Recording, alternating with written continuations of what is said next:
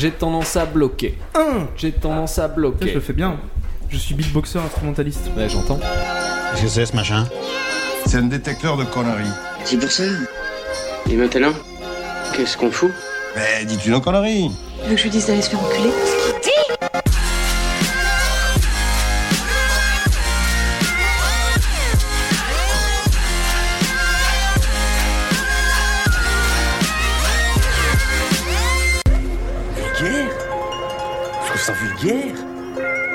Ça vulgaire. Bonjour et bienvenue pour ce nouvel épisode de Pardon Maman, le podcast de vulgarisation qui traite des petits et des grands sujets pour les rendre les plus vulgaires possibles. Aujourd'hui, pour vous divertir, l'équipe au grand complet. Je suis accompagné par Karim, Et oui, ma man, je suis revenu enfin. à le retour de l'enfant prodigue, Monica, Salut. Juan, Salut. Camille de retour également.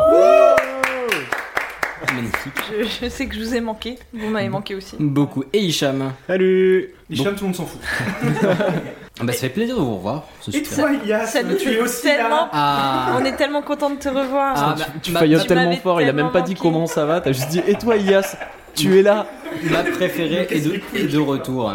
Mais en tout cas, non, ça va très bien. Je suis très content de vous revoir, même, euh, même si on se voit régulièrement. Bah, D'ailleurs, on était au, à l'apéro du podcaster la semaine dernière. Il Oui y a un mec qui est passé à travers la trappe. C'est vrai. J'espère qu'il va bien. Si on peut avoir de ses nouvelles, ça nous arrangerait. On a surtout failli gagner au blind test, mais. euh, Oui, on était à deux doigts. Failli, euh, Je sais pas failli comme dans Échec. Non, on était pas loin. on, était, euh, ça va. Non, mais vous avez gagné au fléchette, je crois. on était à deux doigts de l'équipe On les, 404. on les a pu les shots ou pas? Non. Bon, on va s'améliorer. Mais c'était déjà pas mal. C'était déjà pas mal. Mais soirée très sympa. Ouais, plein de, plein de poditeurs, plein de podcasters. C'était vraiment super chouette. Euh, bah, merci à l'équipe du podcaster. Super accueil. euh, C'était vraiment euh, ultra cool. Absolument. Vous êtes des mecs marrants. On Ouais. viendra, promis. Ils étaient vraiment chouettes. Euh, et sinon, bah tiens, dans les news aussi, euh, pour ceux qui nous suivent sur euh, Facebook et Twitter, ils ont pu le voir, on a reçu un super cadeau de Vincent du domaine de Pélissol, Oui. euh, qui est notre sponsor d'aujourd'hui. Il nous a envoyé une superbe caisse Merci Vincent. de vin. Bravo. Donc, au top. On va peut-être arrêter d'applaudir toutes les 10 secondes Ouais. Filez-nous de la tease. Ouais, c'est pas l'école des fans, on se calme. Mais non, enfin, Vincent, tu as, tout, tu as tout notre amour, donc on est en train de déguster euh, bah, euh, en rouge, blanc et rosé. Nous rappelons que C'est l'abus de l'autre côté, d'alcool le est nom. dangereux pour la santé. vallée de l'orbe. Oui, et puis on va peut-être pas faire de la littérature. Oui, la haute vallée de l'Orbe, par contre, c'est l'endroit, c'est pas le nom du. Oui, bah tu pinailles. hein. Allez, Ouais, allez, allez, on enchaîne. allez. Et bah du coup, on va pouvoir passer à la description des sujets. Karim, de quoi tu veux nous parler aujourd'hui? Et ben moi je vais vous parler des différents types de personnalités qui existent et des différentes sociétés qui ont effectué des pivots. On expliquera ce que c'est si jamais vous savez pas. Comme Bernard donc. Comme Bernard exactement. Comme la bière en tchèque aussi. Énorme. basket. Très bonne blague. Ah, la bière en tchèque. Il y a Bravo. une bière en République tchèque qui s'appelle la bière Bernard, donc il y a écrit Bernard Pivot en République tchèque. Véridique Ah, C'est ouais. une bière. J'irai vérifier. On vous mettra un screenshot. Ok. Parfait. Et Juan, de quoi tu veux nous parler? Euh, moi, je vais vous parler de Elon Musk. Ou Elon Musk si vous êtes très con. Euh, Camille, pour ton retour. Eh bien, un sujet euh, frais et simple comme d'habitude, la guillotine. Ouais Ah, toujours les sujets qui font plaisir, m'amène. On aime bien la mort. Et Hicham Ouais, moi je veux parler du Bigfoot. Ah, Yes. les personnes aux grands pieds qui ont été réformées. Yes. Et toi alors Ilias, de quoi tu vas nous parler? Ah, merci de, pour ce, ce petit suçage de boule. Euh, moi, je vais vous parler des, je vais vous parler d'insultes en fait, quelques petites explications sur les insultes qu'on utilise souvent ou non pour d'autres qui sont un peu, euh, un peu moins utilisées, mais expliquer d'où ça vient, le- leur origine, puis leur signification originelle. Je vois venir qu'on va plutôt être sur du ou non. Euh, bah pas vraiment du ou non, mais plutôt du jeu surtout avec des un petit, euh, des Pas de petits, spoil, des de petits spoil. extraits. Vous verrez, ça va être très sympa. Je suis encore plus confus qu'avant, c'est parfait. Ah, ça va être cool. Bah du coup, on va pouvoir passer au sujet de Camille. Oui Voilà pour qui l'on a fait ce dont on connaît les faits. C'est la guillotine, ok, c'est la guillotine.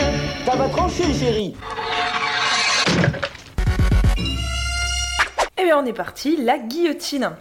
Donc la guillotine, euh, c'est une machine qui est un témoin du raffinement à la française, n'est-ce pas Euh, Que tous les pays du monde nous envient, Absolument. n'est-ce pas Euh, Étant donné qu'elle sert à découper délicatement, je tiens à le préciser, un corps en deux. Alors délicatement, j'ai une petite question là-dessus. Oui. Initialement, il fallait pas plusieurs coups pour que ça fonctionne? Alors justement, on va en parler, et euh, la guillotine, c'est ce qui est merveilleux, c'est que non, si c'est bien fait. Mais... Ah. Faut que ça soit du Made in France quoi. Ah, exactement. Faut que t'aies bien entretenu ta guillotine. Donc, la guillotine Cocorico, c'est bien à nous, c'est une machine française Bravo. qui néanmoins a été utilisée dans d'autres pays, parce qu'il y a toujours des petits salauds qui se réapproprient nos, nos inventions, Espionnage industriel. Donc, euh, exactement. Donc, elle a été utilisée en France, en Suisse, en Grèce, en Suède, en Belgique et en Allemagne. Voilà. Mal. Et c'est nous qui les fabriquions pour eux ou ils nous ont grugé les, les blueprints? Non, je pense qu'ils nous ont grugé les, les blueprints. Alors, est-ce que vous avez une petite idée de quand la guillotine a été créée? 1760. 1779. Absolument pas. C'est pile poil pas Ah, ça. tu l'as laissé build up, ça se fait pas. Non, non, mais c'est bien 1700 et des patates.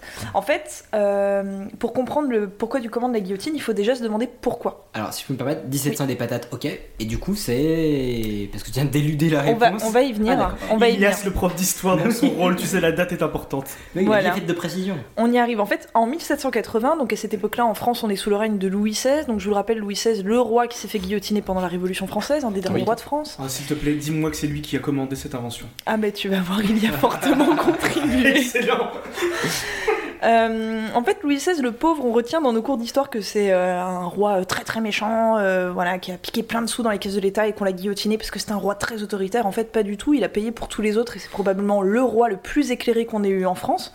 Dommage. Et euh, ah oui, dommage pour lui, hein, c'était con. Et Louis XVI, en fait, il a décidé de moderniser entre guillemets la peine de mort. C'est-à-dire que dans un premier temps, Bonne idée.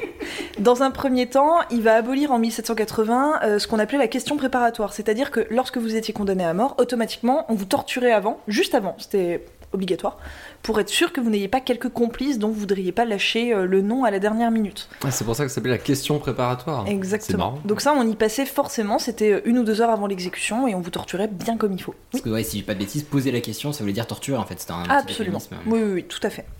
Donc, il supprime, il abolit cette question préparatoire et il se dit tiens, ce serait bien de faire euh, une peine de mort qui soit euh, un peu plus sympathique au niveau de la souffrance, Un peu plus spectaculaire. Trop sympa le mec. voilà, et qui soit la même pour tous. Euh, il faut savoir que sous l'Ancien Régime, avant la guillotine, euh, la peine de mort variait selon ce qu'on avait fait et selon l'endroit d'où on venait. Euh, C'est-à-dire que, par exemple, les nobles, on les décapitait, c'est le petit privilège de la noblesse. Euh, les gueux, en tout cas le tiers état comme vous et moi, souvent, pour la plupart des peines, on était Eh, s'il te pendus. plaît. Ah, pardon, tu es peut-être là. Karim, on était, on était pendus, ce qui n'est pas la chose la plus agréable du monde. Euh, les faux monnayeurs étaient ébouillantés, euh, les régicides étaient écartelés, Ah, j'allais demander qui est-ce qu'on écartelait. les régicides et les parricides également. mais c'est-à-dire qu'on C'est pouvait pas être euh, tué d'une certaine façon si on avait fait un certain crime. C'était forcément euh, Oui, c'était. un pour un. Bah, en fait, voilà, il y avait plus ou moins une classification, en fait, euh, selon ce que tu avais fait. Et si t'as chier, fait là. les deux, on t'ébouillante et après on te coupe la tête. Exactement. Non, mais il y a Dans ce principe-là, par exemple, euh, oui, mais euh, par exemple, les sorcières nobles. euh, bah, du coup, les sorcières, on les brûle et les nobles, on les décapite. Alors, du coup, ce qu'on faisait, c'est qu'on les décapitait et ensuite on les brûlait. Vraiment fait. Il y en a pas qu'on noyait. J'ai dit ça pour rigoler. Ah, ça, c'était à l'époque de la chasse aux sorcières, mais ça s'est fait très peu de fois. Ensuite, c'est rentré vraiment dans l'idée. Euh, Enfin, euh, on en a fait toute une légende, mais ça s'est pas vraiment pas tant fait que C'est ça. pas super hein. spectacle de noyer quelqu'un. J'imagine juste il fallait brûler, enfin, brûler quelqu'un et puis le noyer en même temps, ça va être. Ah oui, mais là, c'est c'est chaud. On est d'accord. C'est. Donc du coup, l'idée c'est de proposer, aujourd'hui la, la guillotine ça nous paraît vraiment inhumain, mais en fait l'idée à l'époque c'est de proposer une égalité face à la mort pour tous.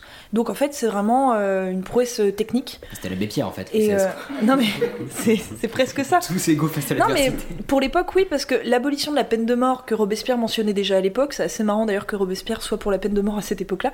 Eh bien euh, c'était quelque chose de totalement impensa- impensable. Le- vraiment la part d'humanité qu'on pouvait avoir c'est de se dire il faudrait qu'on rende la peine de mort plus cool. Et euh, remet pas Exé-. Ça va, hein, c'est bon, c'est la huitième fois, tu voilà. peux te calmer.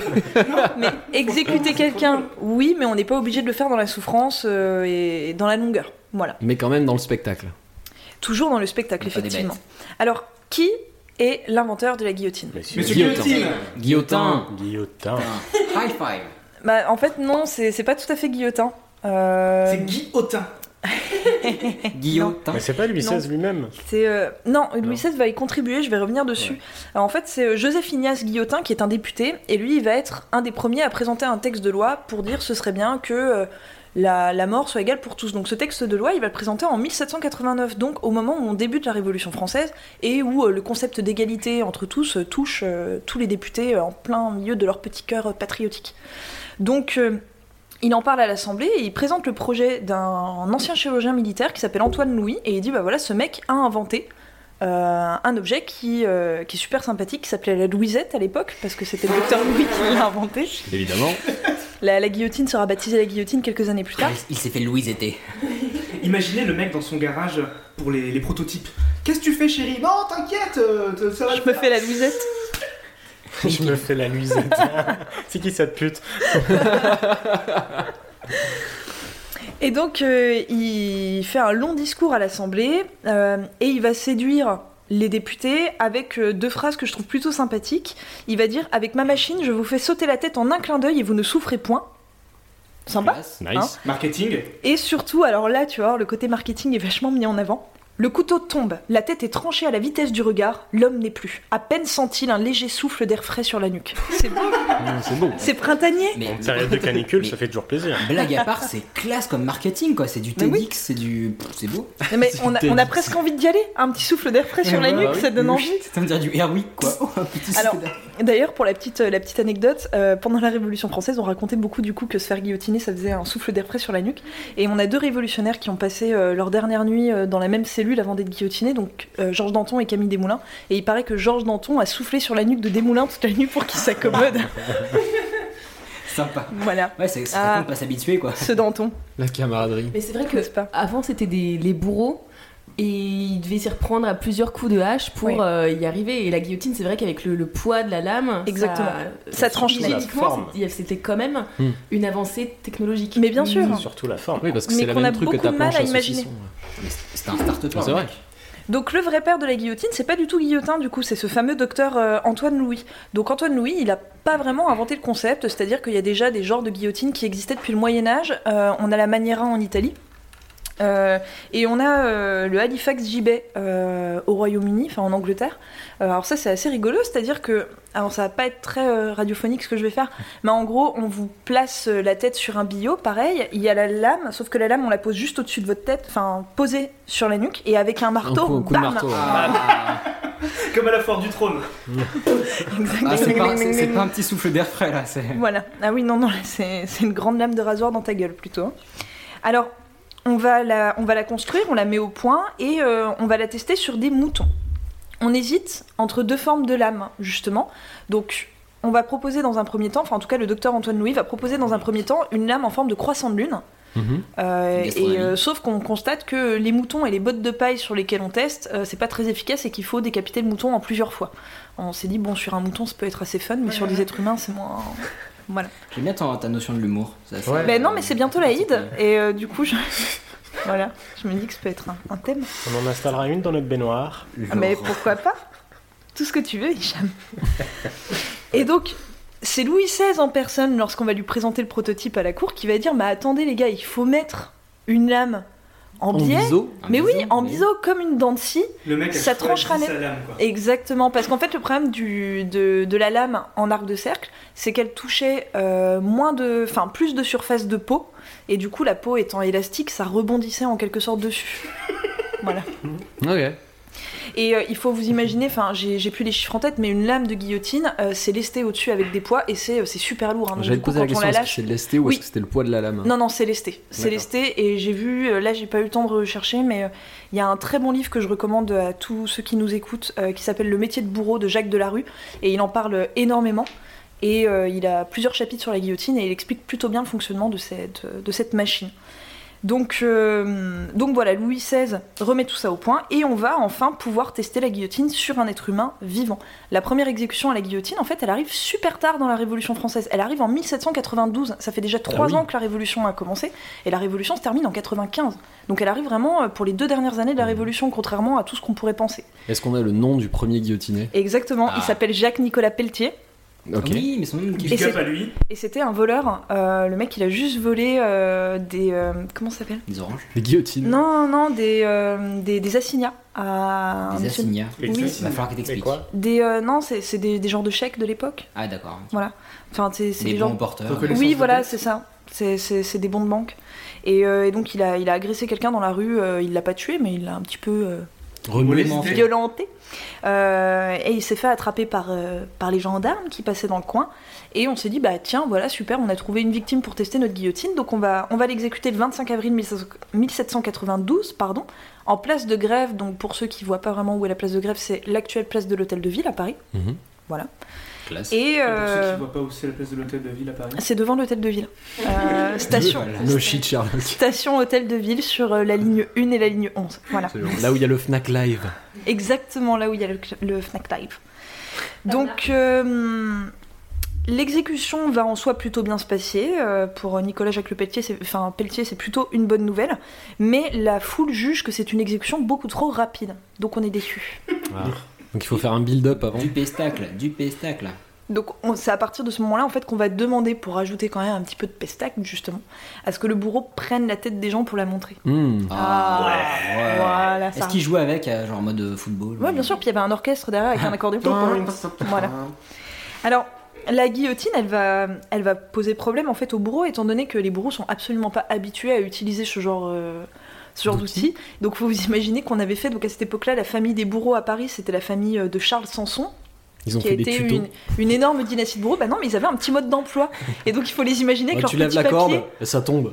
Bah, et surtout que c'était eux qui la montaient la guillotine. Donc, faut Oh. vous imaginer Ah ouais, qu'ils avaient intérêt Ikea, à quoi. bien suivre On le plan sur Ikea. Ikea, ouais. Ah, il y a des Voilà. trop, on fait quoi J'ai peur que quelqu'un soit blessé. Non, mais c'est le but.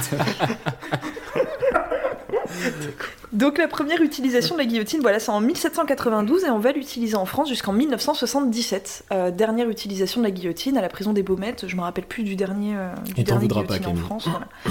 Euh, et est-ce que vous avez une idée du nombre de personnes qu'on a guillotinées en France? De- des, des milliers. Des dizaines de milliers. Ah ouais, j'allais- à ce point-là Environ, 190. envi- environ 20 000 personnes. Ah, quand même. Ouais, c'était un travail à la chaîne pendant la Révolution. Ah oui, alors euh, oui, oui, dont euh, vous allez voir plus des trois quarts pendant la Révolution, donc en l'espace de deux ans et demi. Et Ok. pour, la terreur aussi, j'imagine, non? Voilà, oui, oui, oui, c'est essentiellement pendant la terreur. La guillotine, en fait, arrive vraiment à point nommé, étant donné qu'on la met, euh, on arrive à la, à la perfectionner juste avant que la terreur débute. Donc euh. Robespierre s'en est frotté les mains, il s'est dit ouh, la belle chose qu'on me met entre les doigts. Donc euh, la guillotine elle a eu plein de petits surnoms. Donc, je vous ai dit au début, elle s'appelait la Louisette, on l'a appelée la veuve.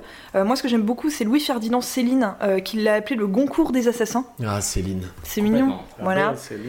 Euh, la bascule, le rasoir national, enfin voilà, il y a eu énormément de noms. Et il va y avoir, enfin, aujourd'hui la guillotine, euh, quand on pense guillotine, quand on pense exécution à la guillotine, en fait, on, on imagine tous la même chose. On imagine tous un homme dans sa cellule qu'on va réveiller à l'aube. Euh, il a presque pas dormi. On va euh, lui couper le col de sa chemise, on va lui couper les cheveux pour éviter que les cheveux entravent euh, le, le couperet. Euh, on va lui proposer un petit verre de rhum, on va lui proposer euh, la cigarette du condamné, on va lui lier les mains, on va l'attacher, le corps tombe dans le panier, on ramasse la tête. enfin, Commence à être long, la Camille. Oui, ça va. Une chanson Mais non, mais ça en fait, c'est la seule, c'est comment dire, c'est vraiment la, le, la seule, la- le seul moyen d'exécution qui est vraiment énormément euh, ritualisé. Et euh, toutes les exécutions à la guillotine sont passées de la même façon. Il y a un petit rituel qui s'est enclenché et qui a duré pendant plus de 200 ans. Donc euh, c'est mignon, c'est partie de notre patrimoine. hein, il faut vraiment y penser. Voilà. Donc l'âge d'or de la guillotine, c'est vraiment la Révolution française. Pendant la Révolution française, on va en un petit peu plus de 3 ans guillotiner 13 800 personnes en France. Oh, putain de Dieu. Correct. Ah bah ça, je ne te le fais pas dire. Donc on a le, le bourreau dont je vous parlais, euh, le bourreau de Paris, euh, Charles Sanson, qui euh, a écrit ses mémoires et qui a tenu un, un compte, en tout cas une estimation. Euh, et euh, donc c'est grâce à lui qu'on a ces chiffres. Et c'est assez amusant parce qu'en fait cet homme, euh, il a été très très choqué du nombre de personnes qu'on a envoyées à la guillotine. Euh, il était payé à la tête, hein, donc en soi il était choqué mais riche. hein. Et euh, Comme beaucoup de nos jours. hein. voilà. Et euh, il, euh, c'était un bourreau qui secrètement œuvrait contre la peine de mort. Donc le mec il se tirait une balle dans le pied concernant son métier. C'est, c'est- Il œuvrait contre la peine de mort. Ouais, absolument. Euh, il, il, il- il faisait ça en secret. Euh, c'est-à-dire que pendant la Révolution française, être contre la peine de mort, c'est être antipatriote et euh, donc il évitait de le crier sur les toits. Mais lui, il, n'approuvait absolument pas ça et il a même sauvé quelques femmes pendant la Révolution en leur conseillant de faire croire qu'elles étaient enceintes. Euh, Ah. Ah, mais du coup, ça on une- guillotine pas les femmes enceintes, donc euh, voilà. Ah bah non. Pas les moments. Même après qu'elle s'est accouchée. Même après qu'elles aient accouché. Parce que sinon, en fait, au début, si on les guillotinait quand même après l'accouchement, puis au final, on s'est rendu compte que ça faisait beaucoup de pupilles de la nation, que ça faisait beaucoup d'enfants à nourrir. Bah non. Et- Ils ont pas accouché. Non, mais Après, Mais non, Ah oui, après qu'elles aient faut accouché. écouter. Donc- Ça fait des fœtus de la nation sinon. Mon dieu, quelle horreur. Pardon. Donc, euh, donc voilà, alors la guillotine, ce n'est pas comme la maladie d'amour qui touche les gens de 7 à 77 ans. La guillotine en France, elle a touché les gens de 14 ans à 93 ans. voilà, quand même. donc on a guillotiné des gens de 93 ans, je sais pas si vous imaginez, Oui, c'est quand même assez. euh, Bon, ça bon. va être plus simple. Oui, non, mais enfin là, on est dans les années 1790, autant attendre qu'ils meurent, quoi. Je veux dire, ils en avaient plus pour très longtemps. hein. Mais à Voilà. 13 ans et 11 mois, tu devais fouetter ta race à la moindre connerie. Non, non, on aurait pu guillotiner avant. En soi, il n'y avait pas d'âge minimum légal. C'est juste que le plus jeune qu'on ait trouvé à guillotiner. faire cette taille minimum. Comme à Disneyland avant les attractions. Trop petit, désolé, revenez le mois prochain. Et euh, le maximum qu'on ait fait à Paris, et de toute façon, je pense que c'est vraiment à Paris qu'on a battu les records. Euh, Lyon aussi, d'ailleurs, était pas mal. Mais euh, à Paris, on a fait euh, 70 personnes en une fournée, et euh, ce qui est terrible, c'est qu'on a fait 70 personnes en moins d'une heure. Quoi Mm, Sur la même guillotine. Mais ils en ont mis plusieurs sous la lame, c'est pas Tout possible. le monde s'éclate. Ah, Mais ça fait plus que 1 par minute en moyenne. exactement. Ça va super vite. Ah bah ça, c'est c'est- Bah. c'est de la rapidité. euh, Donc euh, la guillotine, enfin, ça reste quand même quelque chose d'assez violent. Alors oui, vous allez me dire peut-être que par rapport à de l'écartèlement ou euh, ou par rapport à ébouillanter quelqu'un, c'est moins violent. Mais euh, c'est- je sais pas comment vous dire, c'est une machine qui intervient, c'est plus l'homme directement qui tue quelqu'un. Et euh, ça a vraiment choqué les esprits euh, à l'époque de la Révolution française parce que c'est un objet qui est tellement rapidement rentré dans le quotidien des gens. Il faut vous imaginer qu'il y avait une exécution à Paris tous les deux jours donc euh, en place publique. Donc en fait, et du jour au lendemain, c'est devenu comme ça. Donc les gens se sont vraiment habitués très rapidement à voir cet objet. L'ubérisation de, de la peine de mort finalement. En, quelque sorte. et, et donc j'ai noté quelques victimes qui ont eu une réaction amusante ou triste euh, de, face à la guillotine. On a par exemple Charlotte Corday euh, pendant la Révolution française. C'est celle qui a assassiné Marat dans sa baignoire. Mhm. Voilà, donc euh, pour vous aider à situer, je vais pas vous refaire toute l'histoire de Marat, mais euh, voilà. Prochaine fois. Très beau Euh, oui, tableau oui. de David d'ailleurs. Très beau tableau de David, exactement. Euh, Charlotte Corday, en fait, c'est une jeune nénette qui a, bah, selon les sources, entre 18 et 22 ans, donc elle est toute jeune quand elle se fait guillotiner. Et en fait, euh, avant d'être exécutée, elle a fait le tour plusieurs fois de la guillotine. Elle a regardé dans tous les sens, en haut, en bas, en dessous, elle s'est penchée. Puis ensuite, elle est retournée voir le bourreau, elle fait C'est bon, on peut y aller, excusez-moi, j'en avais jamais vu et j'en avais tellement entendu parler, je voulais voir comment ça fonctionnait. Elle est curieuse. peux Prendre un selfie. voilà. C'est bien d'être curieux. On a également euh, Danton, donc euh, l'homme qui soufflait sur la nuque des gens, qui est resté euh, drôle entre guillemets jusqu'au bout. Euh, lui, euh, en montant sur la guillotine, il a, il a été guillotiné en même temps que plusieurs de, de ses amis, et euh, il était en train d'enlacer un de ses amis, et le bourreau l'a séparé violemment, et Danton a dit au bourreau, tu n'empêcheras pas nos deux têtes de s'embrasser dans le panier. Mal. Oh. Je m'attendais Voilà. à un chéri, ça va couper. Non, non, et la dernière phrase qu'il ait prononcée, c'est, euh, il, a dit- il s'est tourné vers le bourreau et il lui a dit, tu montreras ma tête au peuple, elle en vaut la peine. Voilà. Ah, pète quel peu homme. quand même, hein. Quel, Quel quel homme, bonhomme, quelle hein. prestance. Ah, ce Georges, n'est-ce pas people. Ah, ça, ça, c'était un député. Hein. Aujourd'hui, euh, député comme ça, euh, avec des couilles comme ça, on en a moins. Ouais, avec, Oh, ça dénonce avec des couilles tout court, déjà, il y en a pas des masses. Exactement. mais- Bon, c'est bon. Et on a, euh, on a eu aussi du coup des moins courageux. Euh, on a vraiment un exemple de personne qui a perdu toute sa dignité face à la guillotine. C'est Madame Dubarry. Vous la connaissez peut-être de nom pour les Bien petits sûr. gâteaux, les petits machins et tout. Euh, c'est surtout une maîtresse de Louis XV. C'est ce que j'allais dire. Et, euh, et euh, elle a été arrêtée pour trafic de bijoux pendant la Révolution française. Enfin, une... non mais oui, Ouais, une très sale histoire. On survit, C'est- hein. Non, mais c'était la raison officielle. Je pense que la, la véritable raison, c'est qu'elle avait été la maîtresse d'un roi de France. Et euh, on l'a conduite à la guillotine. Et apparemment, elle a hurlé, elle a supplié, elle s'est accrochée aux marches. Elle ne voulait absolument pas y aller. Et on, les, les journaux ont, comprendre. ont dit que c'était la seule femme qui n'ait pas su mourir pendant la Ah oui, c'est Révolution. vrai que j'avais lu ça. Et, pas une phrase euh, célèbre du style et- euh, encore quelques minutes, monsieur le bourreau, ou euh, encore quelques instants, monsieur le bourreau. Oui, ça c'est Marie-Antoinette, Ah, je crois, shit. qui, a, Ah, qui a merde. dit ça. Ah et euh, qui a marché sur le pied du bourreau. Et sa dernière phrase, ça a été Pardon monsieur, je n'avais pas fait exprès. non, mais si, c'est vrai. Poli jusqu'au bout. Ah, mais voilà, ta tatouanette. Et euh, cette Dubarry, on l'a surnommée la lamentable épave monarchique. Ah, Euh, à cause de sa réaction face à la guillotine. Je trouve ça extrêmement violent. Voilà. Paye ta postérité. Donc la, la guillotine euh, également, elle a tellement marqué l'esprit des gens qu'elle a donné naissance à des jeux dans les prisons euh, pendant la Révolution française. Il y avait, on a créé ce qu'on appelait le jeu de la guillotine pendant la Terreur. C'est-à-dire que euh, pendant la Révolution française, notamment pendant la Terreur, euh, on vous envoyait à la guillotine vraiment à la queue leu et à la pelle. C'est-à-dire que vous passiez en procès, on vous disait très vaguement si vous seriez guillotiné ou pas. Parfois on vous précisait pas, puis ensuite on vous mettait en prison. Puis bah, il fallait attendre qu'un jour un gardien débarque sorte une liste de noms. Si votre nom était sur la liste, c'est que vous y alliez, c'est que c'était pour maintenant, en gros. Voilà. Et donc, euh, ce que faisaient les condamnés, c'était que dans les prisons, donc euh, ils avaient des grandes tables dans, dans les cellules, c'était des immenses cellules, il faut vous imaginer ça. Et, euh, et donc, le but du jeu, c'était que les prisonniers se mettent autour de la table pour faire euh, la foule, et en fait, qu'il y en ait un qui monte tour à tour pour, pour s'entraîner. Picoti, picota, récupère ta tête en bas. Oui. Non, mais pour s'entraîner à mourir avec euh, classe et élégance. Mais c'est comme les acteurs qui s'en- qui s'entraînent à recevoir un Oscar sous leur douche, quoi. Ah, mais c'est exactement ça. Je remercie ma famille.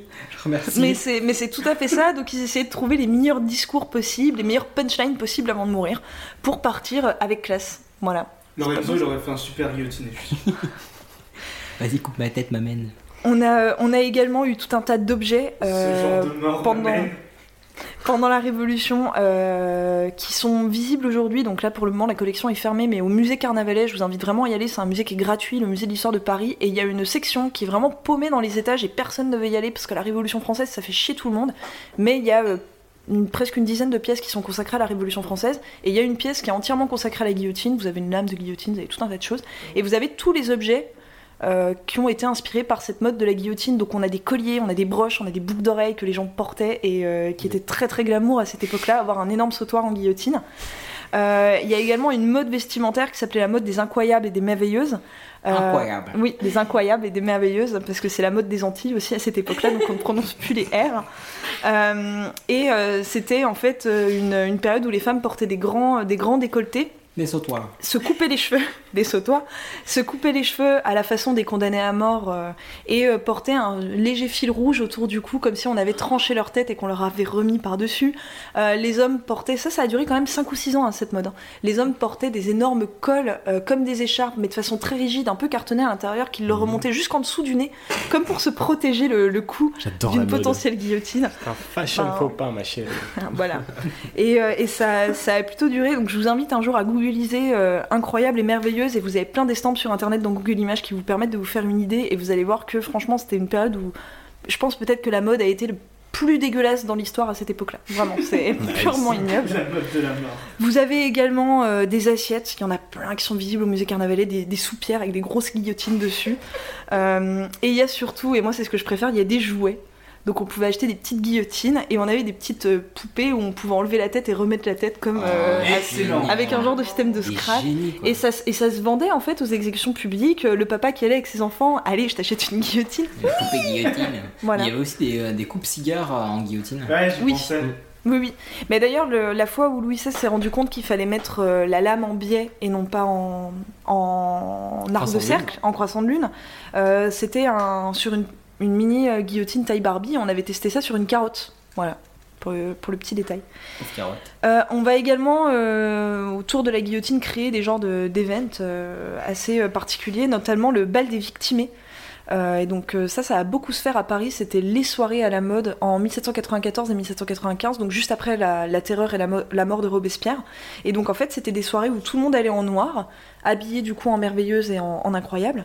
Et, euh, et c'était euh, des balles où on ne trouvait que les familles, les rescapés, ceux qui avaient été graciés à la dernière minute. Et euh, on s'organisait pour organiser des mariages entre orphelins, ce genre de choses, pour fonder des dynasties de survivants de la guillotine. Enfin, ça a rendu les gens mais complètement fous, cette, cette guillotine. On a vraiment du mal à s'imaginer aujourd'hui.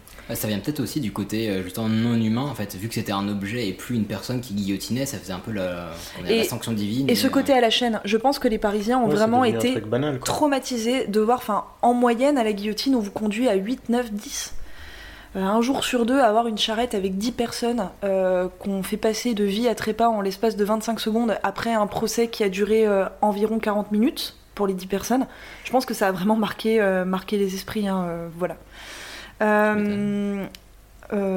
D'ailleurs, petite anecdote qui me revient en tête, je vous l'offre. Euh, Robespierre a fini guillotiné. Euh, ça, je pense que vous le savez tous, mais je sais pas si Oui. vous le saviez, mais Robespierre s'est suicidé avant de se guillotiner. Euh, Entre guillemets. Voilà, c'est-à-dire qu'il a pris un, un pistolet, il s'était mis sous le menton Mais il s'est foiré. et il a tiré. Et il s'est foiré, la balle est ressortie par les dents, ah, lui brisant la mâchoire. Donc on lui a, il est tombé dans le coma. On lui a mis un énorme nœud, comme un œuf de Pâques en fait, qui, qui faisait tout le tour de la Ah. tête, c'est pour pire en essayer de pire, sujet tenir. C'est vraiment pire en pire. Alors le mec il a essayé de se suicider et finalement il a dit non c'est nous qui allons te tuer. Mais c'est, C'est pas toi qui démissionne, c'est moi qui te vire. mais non, mais c'est ce que j'aime en fait dans la Révolution française. Et Bah c'est oui, ce que j'aime. Mais non, mais c'est ce que j'aime dans l'histoire en général, c'est qu'il y a, il y a plein de gens qui, qui, qui écrivent des bouquins, euh, des, des histoires absolument loufoques, mais en fait, si les gens connaissaient un peu l'histoire, ils se rendraient compte qu'on n'a pas besoin, il suffit d'écrire notre propre histoire et on voit qu'on a plein de trucs euh, déjà euh, bien assez cradins, quoi, qu'on n'a pas besoin d'en rajouter. Et donc, euh, Robespierre a été. A été jugé, donc euh, enfin il a pas assisté à son procès, hein, très clairement, il était dans, dans le coma euh, total et profond. D'ailleurs, si vous allez à, la conciergerie, donc qui était la, la prison de Paris pendant la Révolution française, là où les gens euh, attendaient leur, leur condamnation à mort, vous avez une petite pièce où il y a un- une pancarte avec écrit ici Maximilien de Robespierre passa ses dernières heures avant d'aller à la guillotine. Hmm. Et moi petite j'imaginais un, un Robespierre euh, droit, digne sur sa chaise en train d'attendre. En fait pas du tout, c'était bloc. c'était un Robespierre avec une pastos euh, dans le buffet. C'est exactement ça. Et euh, quand il est arrivé face à la guillotine, le bourreau s'est dit mais attends René son, son truc là autour du cou ça passera jamais, ça va ça va tout ça va gêner, il faut qu'on lui enlève. Et donc le bourreau avec ses délicates petites patounes de bourreau, il a il a tiré sur le truc et la mâchoire est venue avec. Voilà. Excellent. Et Robespierre est probablement mort du coup quelques secondes avant d'être passé à la guillotine. Voilà pour l'anecdote. Il a pas eu le droit à sentir le vent sur sa nuque. Ah bah non là il, a- il l'a avait le senti, vent dans les je pense dents qu'il là. s'en foutait là. Le souffle sur sa peau. ah. Donc après la, la Révolution, la guillotine reste euh, la technique principale d'exécution en France, Euh, c'est-à-dire qu'on va guillotiner tout le temps, sauf pendant les périodes euh, où ce sont des militaires au pouvoir, où on va avoir tendance plutôt à fusiller À les condamnés à mort. Voilà. Hmm. Donc où est-ce qu'on guillotine les gens Euh, En place publique jusqu'en 1937, donc à Paris, c'était soit devant les prisons, la Roquette, etc., soit euh, sur la place de Grève toujours, donc place de l'Hôtel de Ville. Le problème c'est que on a eu des exécutions de personnes célèbres, par exemple Landru, le serial killer là, qui, qui cramait les femmes dans sa... Bon, je vous ferai un sujet Landru Oui. un jour. voilà. Oui. Voilà. Plaisir. Qui- qui- Encore un truc bien glauque. Vas-y. Non, pas du tout, c'est la vie. Et, euh, et donc il a été guillotiné à Versailles, si je ne m'abuse, devant, le, devant le palais de justice, oui, Oui. c'est bien ça. Ouais. Et euh, il y a eu un mouvement de foule, en fait, tout le monde voulait récupérer son sang pour en mettre sur les mouchoirs. Alors ça, c'était grave à la mode à cette époque-là, fallait tremper ton, ton mouchoir dans le sang Ah du condamné. dieu. Et sauf que. Comment? Pourquoi Bah pourquoi Parce les, que pourquoi les finalement Oui, bah. Je pensais pas dire ça un jour, mais je préfère les hand spinners. Et, euh, et donc du coup, il y a eu un mouvement de foule, les gendarmes se sont fait totalement victimiser, et euh, et il y a eu ça pendant plusieurs exécutions à la suite, donc on a décidé que les exécutions n'auraient plus lieu en public à partir de 1937. Mais de 37 à 77, donc pendant les 50 dernières années de la Révolution française, il y a toujours eu euh, des, euh, de la Révolution française, pardon, Oui, de, la guillotine. Je me suis dit, genre, putain, c'était une grosse révolution, sa mère, quoi. Non, non, de, de l'utilisation de la guillotine, pardon. On pouvait quand même continuer à aller assister aux exécutions. Ça, ça s'est fait pendant toute l'histoire de la guillotine. Vous pouviez acheter vos places à la préfecture de police. Fallait des invites, quoi. Et, euh, mais exactement. Et, et quand le préfet vous envoyait une invite, c'était vraiment pour vous féliciter, que vous étiez quelqu'un de bien, d'important. Si vous aviez un- sauvé un enfant qui se noyait dans la Seine, le préfet vous disait Eh, Ah. je t'offre trois places pour l'exécution de Je demain. te mets bien. Voilà. Allez, premier rang, allez. Et donc euh, la guillotine, eh bien, elle se termine, enfin elle se termine, on la range définitivement en 1981 avec l'abolition de la peine de mort avec la loi Badinter. Euh, apparemment, la dernière euh, qui, a, qui a fonctionné là en 1977 à Marseille, au Beaumet, est encore visible aujourd'hui à Marseille. Euh, voilà, je sais plus exactement où, mais euh, si jamais ça vous botte, hein, ça peut être sympa. Et euh, je finirai sur le fait, et ça c'est la petite info que j'ai trouvée à la toute fin qui m'a énormément étonnée, Hitler a énormément utilisé la guillotine en Allemagne. Ouais. Euh, alors Ah ouais. ça, j'étais vraiment surpris, Ouais. j'aurais jamais cru. Parce que pour moi, euh, pour moi, c'est perruque poudrée la guillotine. C'est pas Adolf Hitler, c'est pas moustache noire. Bah, Voilà. il aimait bien tout ce qui était vestiges historiques et reliques et tout ça. Oui, et un- Il aimait bien utiliser tout ce genre de trucs. Un homme plein de culture, en Absolument. somme. Voilà. c'est vrai. Vrai. Donc euh, nous, nous arrêterons ce sujet sur ces belles paroles. Absolument. Et ben encore une fois ultra intéressant, mais on sent un petit côté euh, morbide qui se répète, qui revient. petit Mais elle aime bien à part. Il y a un thème, il y a un fil rouge.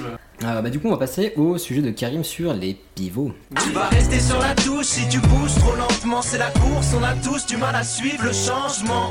Poursuivre le mouvement, c'est du taf à plein temps. Je suis en retard tout le temps, comme cette salope de lapin blanc. Un pivot, est-ce que vous savez ce que c'est? C'est plein de trucs. Au basket, on en a parlé à l'intro. Il y avait le basket, il y avait Bernard Pivot. Il y a les, les outils, euh, enfin les trucs mécaniques là, Ouais, qui quand on parle Et puis il a changé complètement d'activité. Voilà, c'est exactement ça. En fait, je vais vous parler de quelques boîtes qui ont changé complètement d'activité.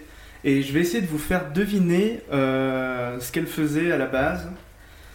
Par exemple, si on prend, bon celle-là, elle est plutôt, elle est plutôt trouvable, Peugeot. Maintenant, ils font des voitures, mais avant, ils faisaient quoi? Des Du vélos? poivre. Des lions. Poivre, pas loin. Poivrier. Ah oui, oui. Des moulins, des moulins à café, des moulins à poivre. C'est ça. Je pense que votre grand-mère. euh, Mais comment Ouais, ils en sont pourquoi, venus grand-mère, j'en ai à aussi. passer aux bagnoles, les J'en gars ai aucune idée, c'est un sujet court, j'ai pas eu le temps. On passe à la suite. Putain, la crête de merde. Oh là là là là. Euh, YouTube à la base, est-ce que vous savez ce que c'était à part Ilias euh, qui est déjà au courant? Des livraisons de pizza? Non, enfin, j'ai envie de dire au stade où on en est. Je sais pas, le logo est rouge, ça m'a fait penser à la tomate. Surtout n'oubliez pas, on donne les réponses, mais on ne lui pose pas de questions, il a pas de réponse. Voilà. c'est- Et YouTube, c'était un site de rencontre à la base. Euh, les mecs, ils se sont dit, euh, on va laisser euh, les gens faire leur présentation de d'eux-mêmes, mais au format vidéo. Genre euh, bonjour, je m'appelle Michel, euh, j'aimerais bien rencontrer une femme Bonjour, séduisante. Michel. Ça marchait pas du tout. En fait, la section commentaires, c'était censé être réservé aux gens pour leur dire, hey, tu es beau, est-ce que tu aimerais bien qu'on se rencontre et tout. Mmh. Mais Sérieux ça n'a pas marché. Et ça marchait tellement pas que les mecs de YouTube en sont venus à donner des billets de 20 dollars à des meufs dans la rue pour dire Hey, s'il te plaît, vas-y, crée-toi un compte sur YouTube parce qu'on a personne. Et maintenant, maintenant, il dirige le monde. C'était genre les petites annonces d'Elysée Moon en fait, mais en vrai quoi. Non, mais- Un petit peu, ouais. Ah, Est-ce que vous savez ce que c'était la première vidéo uploadée sur YouTube, hors euh, site de rencontre? Des chats, des chatons. Je l'ai su, j'ai oublié. C'était un mec qui visitait un zoo. qui filmait sa visite au zoo. Mais justement, ils se sont rendus compte qu'il y avait des personnes qui utilisaient le site de manière détournée. Mmh. Et du coup, ils se sont dit Bah en fait, euh, c'est ça qui intéresse les gens, on va les laisser ma- mettre euh, leurs photos de vacances et des vidéos de chats. Et ça a fait le buzz. Ça a pas trop mal marché finalement. Pas du tout. Je crois qu'ils ont été rachetés un milliard par Google, un truc comme ça. C'est Bien, quoi- bien plus que ça, il me Ah ouais Quand quoi tu vois que LinkedIn a été racheté 24 milliards, je crois, je pense que YouTube a été racheté un peu plus cher que ça, mais Peut-être. j'ai pas le chiffre. Moi non plus. On s'en fout, au final. Oui, c'est un sujet court. C'est bien que personne recherche. Et le, la dernière société que, que j'ai notée, alors celle-là elle est très étonnante, c'est Nokia. À votre avis, il faisait quoi à la base? Euh, Les briques? Les glaçons. Je vous jure que c'est vrai. Vous allez avoir du couches mal culottes. Ouais, Non. presque. Ah, des serviettes hygiéniques. Du PQ. Non. Sérieusement Sérieux Vous pouvez taper sur Google Nokia papier toilette et vous allez voir des petits rouleaux de PQ avec Non, écrit mais Nokia en dessus. de C'est les 3310 mêmes et tout. Ouais, C'est vous vrai. C'est une, une entreprise de papier à la base. Génial. Si c'était marqué Nokia papier toilette Hawks, c'était pas vrai. hein. on, vous, mettra une photo. Non, c'est plausible. J'ai une telle confiance que je vais chercher. Ouais, mais vas-y, regarde. Ah oui, effectivement.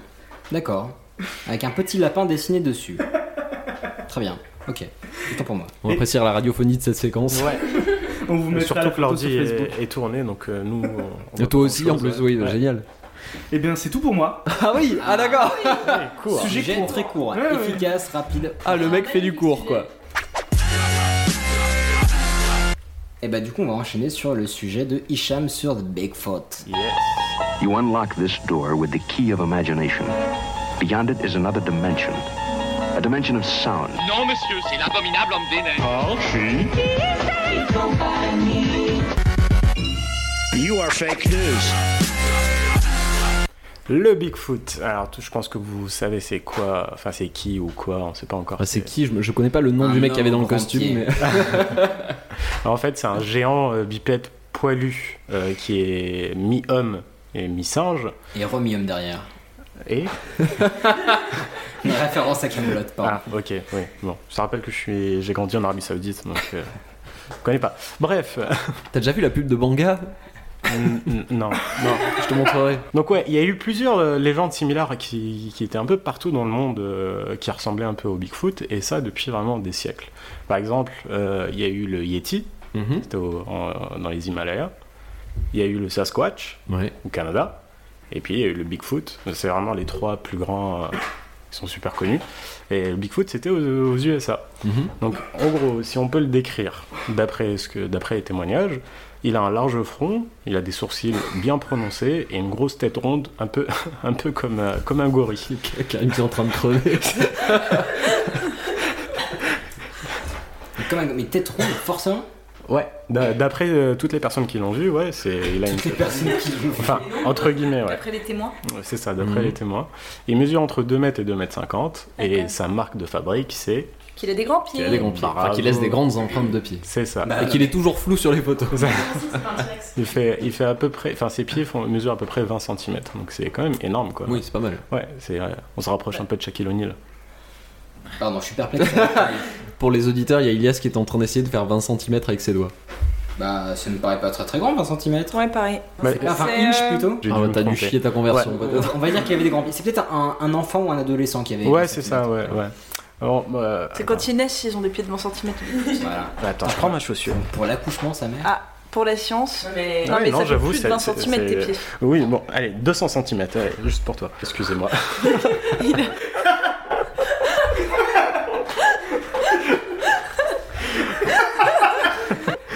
Donc, Allez. sérieux les gars. Ah, je suis désolé, je vais pas y arriver. Les histoires de cet homme sauvage existaient déjà depuis euh, très très longtemps, depuis carrément avant la colonisation euh, de, de l'Amérique. Euh, Mhm. Donc euh, il y, en avait déjà de, chez les Amérindiens. Euh, donc il y avait plusieurs versions différentes, ça dépendait des, euh, des, des tribus et des familles.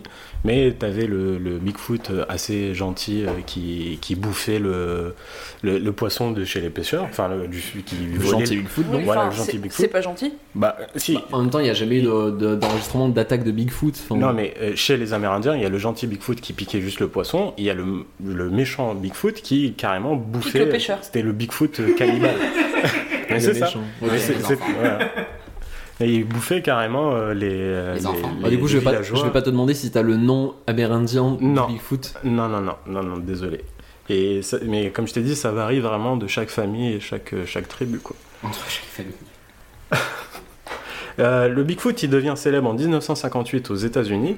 Euh, le monsieur Gerald Crew trouve des empreintes dans un chantier au- en Californie Mhm. et euh, il l'a piqué, il l'a, il emplâtré et il l'a montré carrément à des, des scientifiques et tout. Donc ça a pris vraiment de l'ampleur. Et puis en plus de ça, ils ont fait un article dans le Humboldt Times. Euh, et du coup, ça a explosé cette histoire. Mais euh, en fait, les empreintes, c'était du fake. Bah oui. Surprise. Elle existe Sans déconner. cette, euh, cette Non, mais en fait, c'est, c'est une, c'est, c'est, ça a été analysé et Parce c'était un fake. Là, je vais faire la minute blasphème de ouf, mais en fait, euh, la seule empreinte de pied euh, grosse que j'ai vue, c'est quand on a vu la soi-disant empreinte de pied du prophète euh, à- Istanbul. Bon. C'est- Starfoula. je préfère ne pas, ne pas parler de ce sujet-là. On se désolidarise de Camille. Donc c'était un fake. Et puis même le journaliste qui, qui avait écrit le, l'article, papier. et il avait même lui avoué que c'était un fake news. Et il avait fait. pris un petit billet. C'était l'ancêtre de Minute Buzz en fait. Mais il y, a y beaucoup d'histoires qui ont été dé- dévoilées petit à petit avec le temps. Bah, c'est les bouquins Axolot de Patrick Beau qui en parlent sur plusieurs sujets. Tous ces trucs-là qui ont été débunkés justement euh, avec le temps. C'était les géants de je sais pas quoi. Jargovie. Non, non, non. Enfin, des statues de géants qui avaient été retrouvées. Comme quoi c'était des, des géants momifiés alors que pas du tout.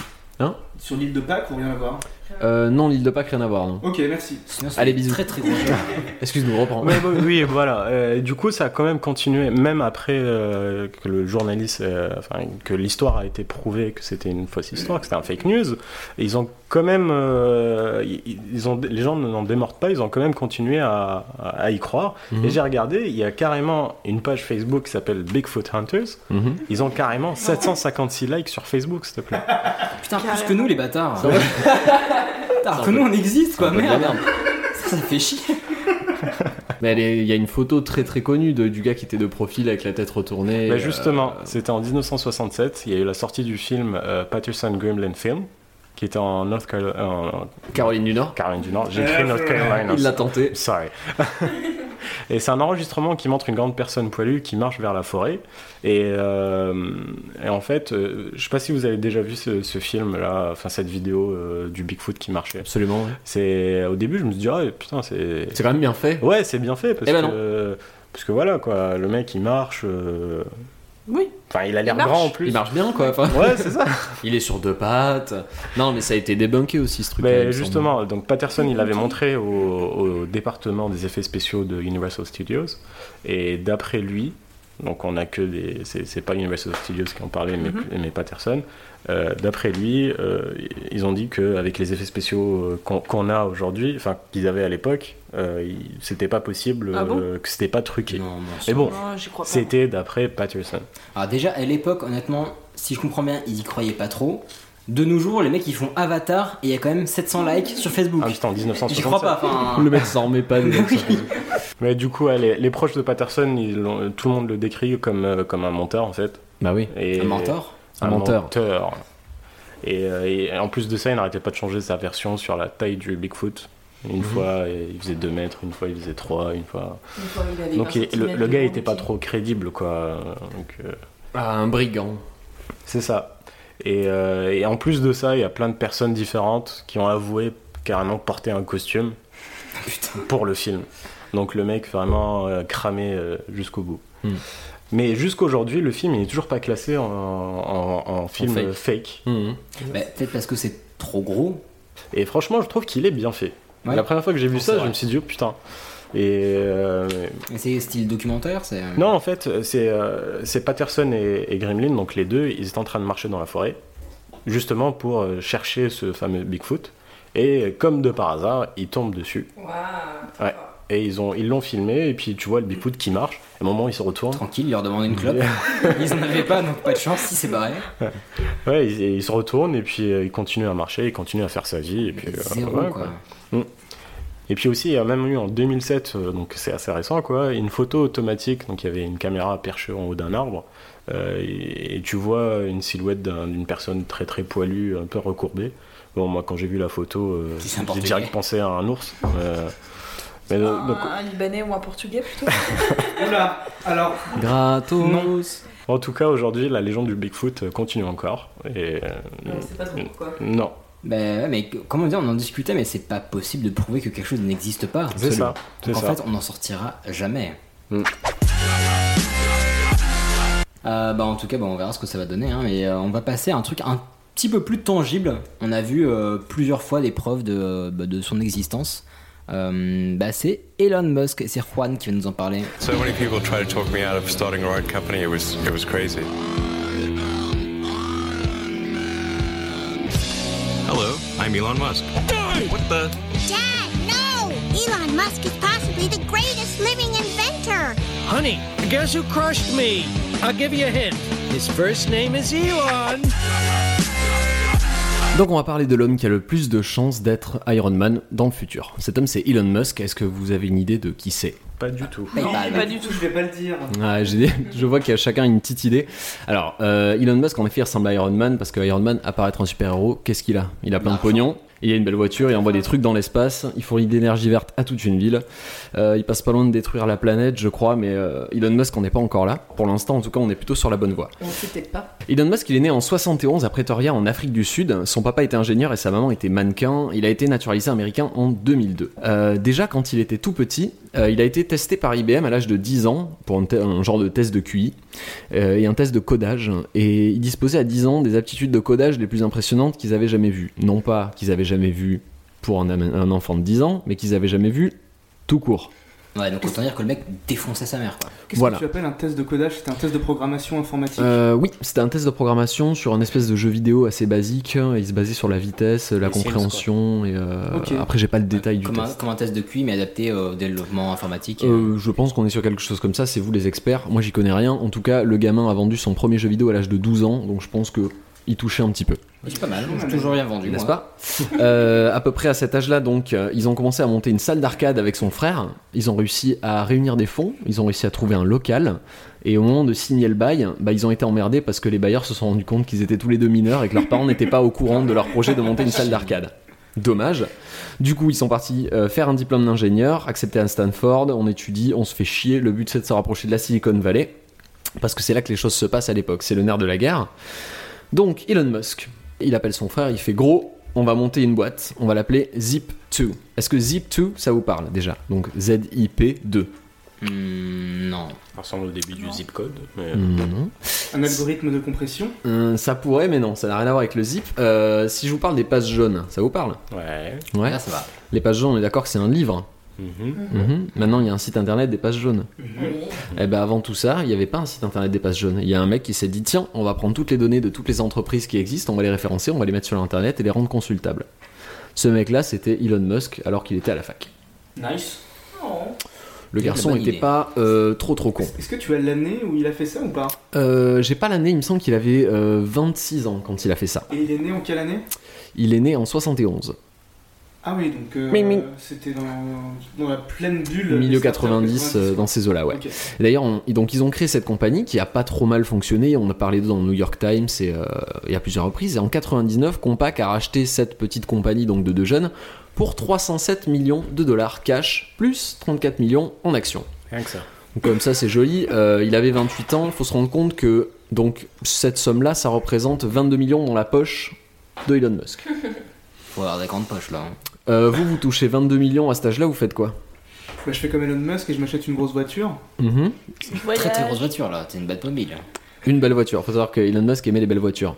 Euh, je me dis que déjà j'achète une grosse baraque et euh, j'achète des meilleurs micros. Bah, j'achète pour une- faire des podcasts avec mes amis. J'achète une maison et des vacances à mes parents. Je pense que la plupart des gens s'arrêteraient de travailler. Ouais. Tu pourrais investir, mais typiquement, je pense que tu t'arrêterais de travailler avec 22 millions. Ça n'empêche pas d'investir. Oui, il me tourne, tout à fait. Donc, euh, avec ces 22 millions, vu qu'il a gagné plein de pognon, il va réfléchir à ce pognon. Euh, le pognon, c'est fait de billets, de pièces, de chèques. À l'époque, il faut savoir que les virements, c'est un peu relou à faire. Euh, donc, il va se demander si c'est pas un petit peu archaïque, les virements bancaires. Est-ce qu'on va pas plutôt créer un système pour passer par ce nouveau moyen qui est PayPal. Non, Internet. Donc il va passer par, il va vouloir passer par Internet pour faire des virements, et sauf qu'il n'y a aucun moyen de faire ça à l'époque. Il a dû- il a dû ben non, créer pas une PayPal, banque, c'est ça justement. Non, il n'a pas créé de banque, il a créé une boîte qui s'appelait X.com. Ok.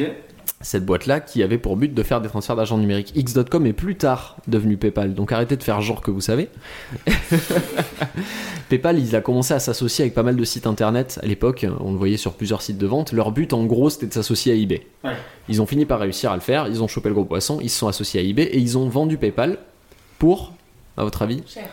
Ouais, mais encore. Euh, Un milliard. La première, c'était combien déjà? 200 millions? La première, on était sur, euh, sur 307 millions. Trois- euh, 800 millions? Un peu plus. Milliards, milliards, milliards. Un peu plus. 4 milliards? Non, un peu moins. 2 milliards. 1,5 milliard de dollars. Putain. Donc encore une fois, on- 1,5 milliard de dollars, c'est la vente de la société. En sous-sous dans la poche, ça veut dire 180 millions pour Elon Musk. C'est toujours pas dégueu, hein. Tu peux, tu peux mettre autant de zéros que tu veux, il y a un moment, je ne sais absolument pas à quoi ça correspond. Oui, c'est vrai qu'on on arrive à des chiffres qui sont difficiles à tu- considérer. Tu rajoutes C'est des vrai. zéros en fait. hein. Ouais. Oui, mais c'est c'est difficile de visualiser en fait. Bon, en fait, on va quand même rebondir sur le précédent. C'est tu fais quoi toi quand t'as 180 millions? Moi perso, je me calme. Bon, euh, lui non, il se dit plutôt tiens, on n'est pas encore allé sur Mars. On parlait tout à l'heure. Euh, comment ça se fait qu'on soit pas allé sur Mars? Bon, bah si personne ne le fait, euh, bah je vais m'en occuper. Donc je vais créer une compagnie en juin 2002 qui s'appelle Space Exploration Technologies et elle a changé de nom maintenant, elle est beaucoup plus connue. Ça- SpaceX. Virgin, SpaceX. Exactement. SpaceX, donc la première entreprise spatiale privée, faut le savoir. Euh, première mesure, donc pour avoir une société spatiale privée, donc qui ne bénéficie pas de toutes les subventions qu'a la NASA par exemple, il faut réduire les coûts. Alors de combien il a réduit les coûts à votre avis pour envoyer une fusée dans l'espace Mais réduit les coûts par rapport à quoi? Par rapport à un lancement en public? Par rapport à ne serait-ce que la conception d'une fusée. Ouais, déjà, moi, je suis au courant qu'il a fait, euh, il a demandé à un de ses ingénieurs, cette pièce-là, elle vaut 100 000 balles. Il faut que tu te démerdes pour qu'elle vaille euh, 10 fois moins. Ah. Et le mec, c'était son taf. En effet, c'était pas dit- on n'est pas arrivé à 10 fois moins, on est arrivé à 75% d'économie sur la fabrication de modules.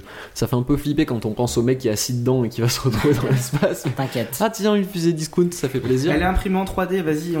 Vas-y, y a pas de problème. va. Euh, il faut racler un peu les bords, mais ça passe. En fait, c'est un, cha- c'est un charter pour l'espace quoi.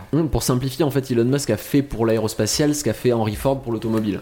Oh. Il a créé une chaîne de fabrication, il a réduit les coûts, il a réussi à rendre ça privé, rentable finalement.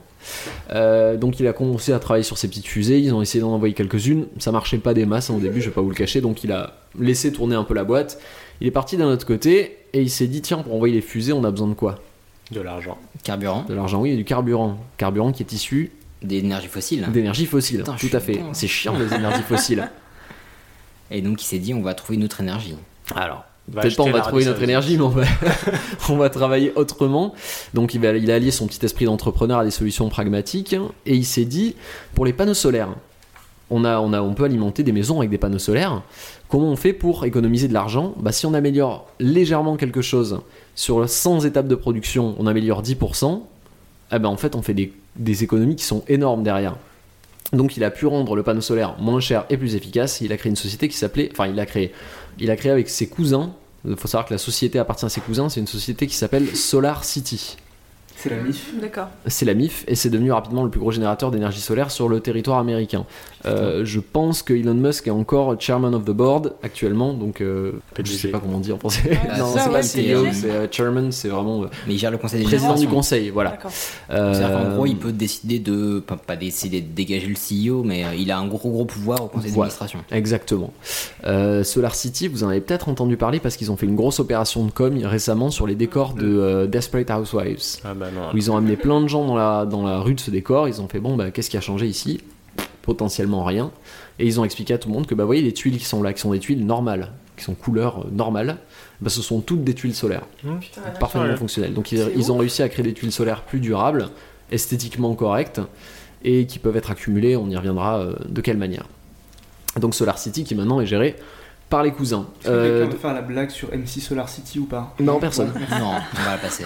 Là, ça va peut-être vous parler si je vous parle de voitures électriques. hein. Tesla, ouais. Tesla, voilà. Tesla, bah, c'est aussi Elon Musk. Oh la vache. Putain, mais le mec s'arrête Ouais. pas quoi. Exactement. monsieur. C'est chaud. Il n'y a pas de femme, alors je pense que oui. Il a été marié deux fois et il est toujours avec sa deuxième femme. Ah bon? Pour le moment. Bah, je crois. Je- À vérifier. Ok. Suite au prochain épisode. À vérifier. Je sais qu'il a divorcé une fois, mais. Tu dis ça à chaque épisode. Puis finalement, on s'en, double pète de, de- s'il est marié ou pas. Donc, comment on fait pour euh, faire une start-up de voitures électriques dans la Silicon Valley? Alors qu'à côté, il y a quand même General Motors. Pour faire sortir le machin, c'est pas évident. Ils ont une idée assez maligne. Ils se sont dit, on va pas faire des voitures pas chères. On va faire une voiture de sport de ouf. La on, va, Twingo. on va la vendre très cher. Bah, on va plutôt être sur la Tesla Roadster qui coûtait dans les 100 000 dollars à l'achat. Ah oui, 100 000 dollars. La vache. Pourquoi? Parce qu'on s'est dit personne va vouloir acheter une bagnole bas de gamme, personne ne fait confiance à l'électrique, on va faire une voiture de sport avec des grosses performances qu'on va vendre bien cher juste histoire de se la péter. Parce que les personnes qui ont acheté cette voiture là finalement c'était qui? C'était bah, Georges Clooney euh, et consorts, je sais plus exactement qui l'avait acheté. Des mecs mais- qui avaient de la maille et qui des mecs qui avaient du, les mecs qui avaient du viewership surtout. On savait qui c'était, ils ont une Tesla, tiens c'est quoi cette voiture? Viewership, ça veut dire qu'ils sont vus et Ils ont une qu'ils visibilité. sont influenceurs. Ouais, ouais, ouais. ok. Euh, stratégiquement, derrière, qu'est-ce qu'on fait une fois qu'on a bien fait comprendre qu'on pouvait faire des voitures performantes? On va faire un modèle intermédiaire, plutôt dans les 50 000, dans les 5 000, pardon, je dis- non 50 000, euh, qu'on va appeler la Tesla Model S. Ça va être une berline de moyenne gamme. Et le but final, c'est de faire une, une voiture que tout le monde peut acheter. On n'a pas encore atteint ce but-là euh, de nos jours, faut le savoir. Ils se sont pour l'instant arrêtés au modèle S. Je crois qu'ils ont essayé de fabriquer un camion aussi. Enfin, ils ont continué cette petite entreprise là. Faut savoir que ça a failli se casser la gueule plusieurs fois quand même. hein. C'était pas tout rose parce que bah, on peut pas révolutionner euh, l'univers automobile du jour au lendemain. Surtout que à ce moment-là, on est en 2008 et il se passe quoi en 2008 La euh, On est en pleine crise économique. Et qui s'est cassé la gueule en 2008 Nous. General Motors. La plus grande société de fabrication automobile au monde se pète la gueule. Derrière, t'as une start-up de la Silicon Valley. T'as intérêt à t'accrocher. Pour SpaceX aussi, d'ailleurs, c'était pas la joie. Donc, après trois essais, impossible d'envoyer une, une fusée dans l'espace. Mais à la quatrième, Ça marchait. win. Et je crois que c'était l'argent, enfin l'argent qu'ils avaient. pour L'argent des abonnés. c'était le dernier. En gros, c'est si là ça marche Exactement. pas, euh, on arrête, tant pis, c'est fini. faut savoir ce, c'est c'est ce qui fait de, de- de Elon Musk un business angel aussi, c'est qu'il a en fait investi jusqu'à son dernier sou tous ses bénéfices de vente personnelle, il les a réinvestis pour sauver Tesla, pour sauver SpaceX. Et donc à la quatrième fusée Falcon 1, ils ont réussi à l'envoyer en orbite. D'ailleurs, ce qui est intéressant, il me semble qu'il y a, euh, eu des interviews de lui, donc une euh, où il disait qu'il encourageait les gens à entreprendre, parce qu'il expliquait justement son cheminement en tant qu'entrepreneur. Il disait que voilà, la première fois ça n'a pas marché, ils ont, dû- ils ont duré euh, deux mois, trois mois, la deuxième fois six mois, la troisième fois c'était mieux, sept mois, etc. Et de fil en aiguille, il disait bah, voilà, et puis la sixième c'était quoi? Bah c'était PayPal. Et effectivement, le mec, il sait, en fait, c'est un acharné. Il a essayé, là, tu parles de ses succès, entre guillemets, même s'il a eu quelques déboires. Mais en fait, il a essayé beaucoup de choses différentes. Et enfin, le mec, c'est un ouf. Et il a pas foiré tant de fois que ça. Il hein, a un quoi. mental de taré, quoi. Enfin, Absolument. Mais je, Ouais. je vais te couper la parole, Juan, désolé, pour euh, rebondir sur ce que tu disais, Elias, c'est sur le fait qu'Elon Musk c'était un mec acharné. Elon Musk, pour se détendre, il s'est dit tiens, je vais jouer euh, au truc de tennis sur la Wii là, Mhm. en ligne. Il a fini premier mondial. Comme il s'est dit, je le fais. Dans le, plus grand, dans le plus grand des calmes. Pour, pour me détendre, je vais Oh devenir premier mondial. Ouais, Ok. c'est ça. Le mec est sur des terres. Donc pour en revenir à SpaceX, euh, ce quatrième euh, envoi réussi leur a permis de signer un contrat de 1,6 million de dollars avec la NASA pour ravitailler l'ISS. Aujourd'hui, c'est SpaceX qui ravitaille l'ISS. La classe. euh, avec des modules gonflables, des choses comme ça, puisqu'ils ont la capacité aujourd'hui d'envoyer une fusée, mais de la faire redescendre. Oh. Et de la faire atterrir sur une surface Ouais, de moins de c'était- 10 c'était à carrés. tout ré- c'était C'est possible, ça. Euh, ils ont réussi pour la première fois il y a quelques temps. Là maintenant ils ont un, un taux de réussite assez, assez étonnant et ils sont capables surtout de la rendre opérationnelle à nouveau. C'est ce que j'allais dire, elle est réutilisable la fusée? En- Alors j'ai pas le temps exact, je me souviens pas. C'était son objectif. C'est quoi l'intérêt de pouvoir redescendre si on peut pas repartir Oui, directement? bien sûr. Parce que son but, son rêve finalement, c'est de pouvoir ravitailler Mars. C'est surtout qu'on perd beaucoup moins d'argent en faisant ça. Et absolument. En attendant, si vous voulez checker l'Instagram d'Elon Musk, il est vachement bien. Il filme pas sa bouffe, il filme pas son chat, il filme des fusées qui décollent et qui atterrissent Mmh, et qui vrai. parfois se foirent. Absolument, c'est vrai que des fois ça se foire et malheureusement bah, c'est le tarif, ils font comme ça. Alors on va, on va passer rapidement sur différentes sociétés slash idées de Elon Musk. Euh, si je vous dis le Powerwall, est-ce que ça vous parle? Euh, tout. mur d'énergie. Ça me dit un truc. C'est pas en rapport avec Donald Trump. Tout va vous dire un truc, je pense, mais il n'y a pas de rapport avec Donald Trump. Ah, Ah. si, non, c'est pas ça Non. Ah, sais qu'il voulait construire un mur et puis avec euh, le panneau solaire, c'était ça toi aussi. Ah, exactement, le- ça, ça c'est très récent. C'est ouais. pas le CEO, enfin l'ex-CEO de Oculus VR qui voulait faire ça Absolument. En fait, euh, Tesla avant était dans le conseil technologique de Donald Trump, il s'est barré, il- j'en ai marre de ces conneries, il est parti. Euh, non, le Powerwall, il faut voir ça comme une espèce d'onduleur pour maison, c'est-à-dire que couplé avec euh, les tuiles, ça va accumuler de l'énergie en cas de coupure de courant, de quoi que ce soit, c'est capable d'alimenter la maison pendant un certain temps. Donc ça, c'est une, une petite start-up qu'il a fait. Euh, dans le même genre, il a aussi planifié les Gigafactories, ça vous parle ou pas? Pas du tout. Gigafactory, c'est un projet de création d'énergie euh, qui pourrait, si on construisait 100 Gigafactory, alimenter le monde entier avec de l'énergie propre. Cent- Voilà. et Une gigafactory, c'est. T'as une idée de la taille 100 mètres carrés, non, c'est plus que ça. Ça Euh, fait la taille de l'Afrique. Non, non, non, c'est euh, c'est tout à fait réalisable. est C'est pour, c'est pour ça que le projet est étonnant, c'est que c'est tout à fait réalisable. Le seul problème qu'il rencontre, j'ai pas pu vérifier l'info, mais c'est se fournir en lithium. C'est le problème de l'énergie D'accord. Ah électrique. oui, quand tu dis énergie. euh, Propre, c'est nucléaire. propre, Non Non, non, on est sur de l'énergie électrique, mais il faut quand même du lithium pour, euh, pour tout ce qui est batterie, ouais, etc. c'est- Pour moi, Lithium, c'est une chanson de Nirvana. hein. Ok, euh, ensuite, il a une autre société qui s'appelle The Boring Company, donc la, la société ennuyeuse. Ah, c'est génial ça. Ah, bah vas-y, parle-nous-en. Elon Musk, il était dans les bouchons Mhm. et il s'est dit Putain, ça me casse les couilles d'être dans les bouchons. Nique sa mère, euh, je vais faire une boîte qui va faire un gros tunnel et on va passer euh, en dessous de tout le monde. Alors en effet, il y a plusieurs tunnels. En fait, l'idée c'est de, le, il a réfléchi à qu'est-ce qui fait le plus chier les gens dans la vie de tous les jours, dans son microcosme de la Silicon Valley. C'est les embouteillages. Les gens prennent une, une- enfin, Ouais, faut savoir ce que c'est les bouchons à Los Angeles, hein, mais euh, et euh, du coup, il veut créer un réseau de tunnels en calculant sur la profondeur et les faire les plus étroits possibles et qu'en fait on est des espèces d'ascenseurs des espèces de faut voir ça comme des skateboards magnétiques on se gare dessus et au moment où on se gare dessus la voiture va descendre entrer ce réseau de tunnels et se déplacer à une vitesse phénoménale c'est à dire qu'on pourrait fa- passer du centre de Los Angeles au- à l'aéroport LAX en moins de 10 minutes à peu près le truc de Hyperloop là. non? Euh, alors c'est pas Hyperloop mais on va en parler Je connais pas Hyperloop, mais moi ça me fait penser à Aerobot, euh, le film. Oui, oui, c'est assez similaire en fait. On peut retrouver un petit peu le même concept, sauf que là ils sont dépendants de toucher le sol, alors que là sur les tunnels on serait vraiment sur quelque chose de magnétique, donc on n'aurait plus vraiment le contrôle de la voiture. Euh, donc ça c'est une compagnie qu'ils ont démarré assez récemment. Donc c'est vraiment à l'état de projet. Il est en train de creuser ça dans son jardin pour l'instant pour tester si ça marche. Son jardin fait 80 000 hectares, mais voilà, il, te- il teste ça dans son jardin. Il le fait vraiment. C'est c'est vraiment en cours. Tout comme Hyperloop qui a été testé sur des terrains privés. Hyperloop, est-ce que ça vous parle ou pas Ouais. C'est un TGV subsonique. Subsonic. Donc un tube capable de se déplacer à 1200 km/h en transportant des passagers dans une petite capsule projetée. Euh, ça peut aller potentiellement plus vite qu'un avion. Voilà. D'accord. Euh, c'est quand même pas mal. Bah ouais. SpaceX, on en a parlé, donc a fait des dizaines de missions et peut maintenant faire réatterrir ses fusées.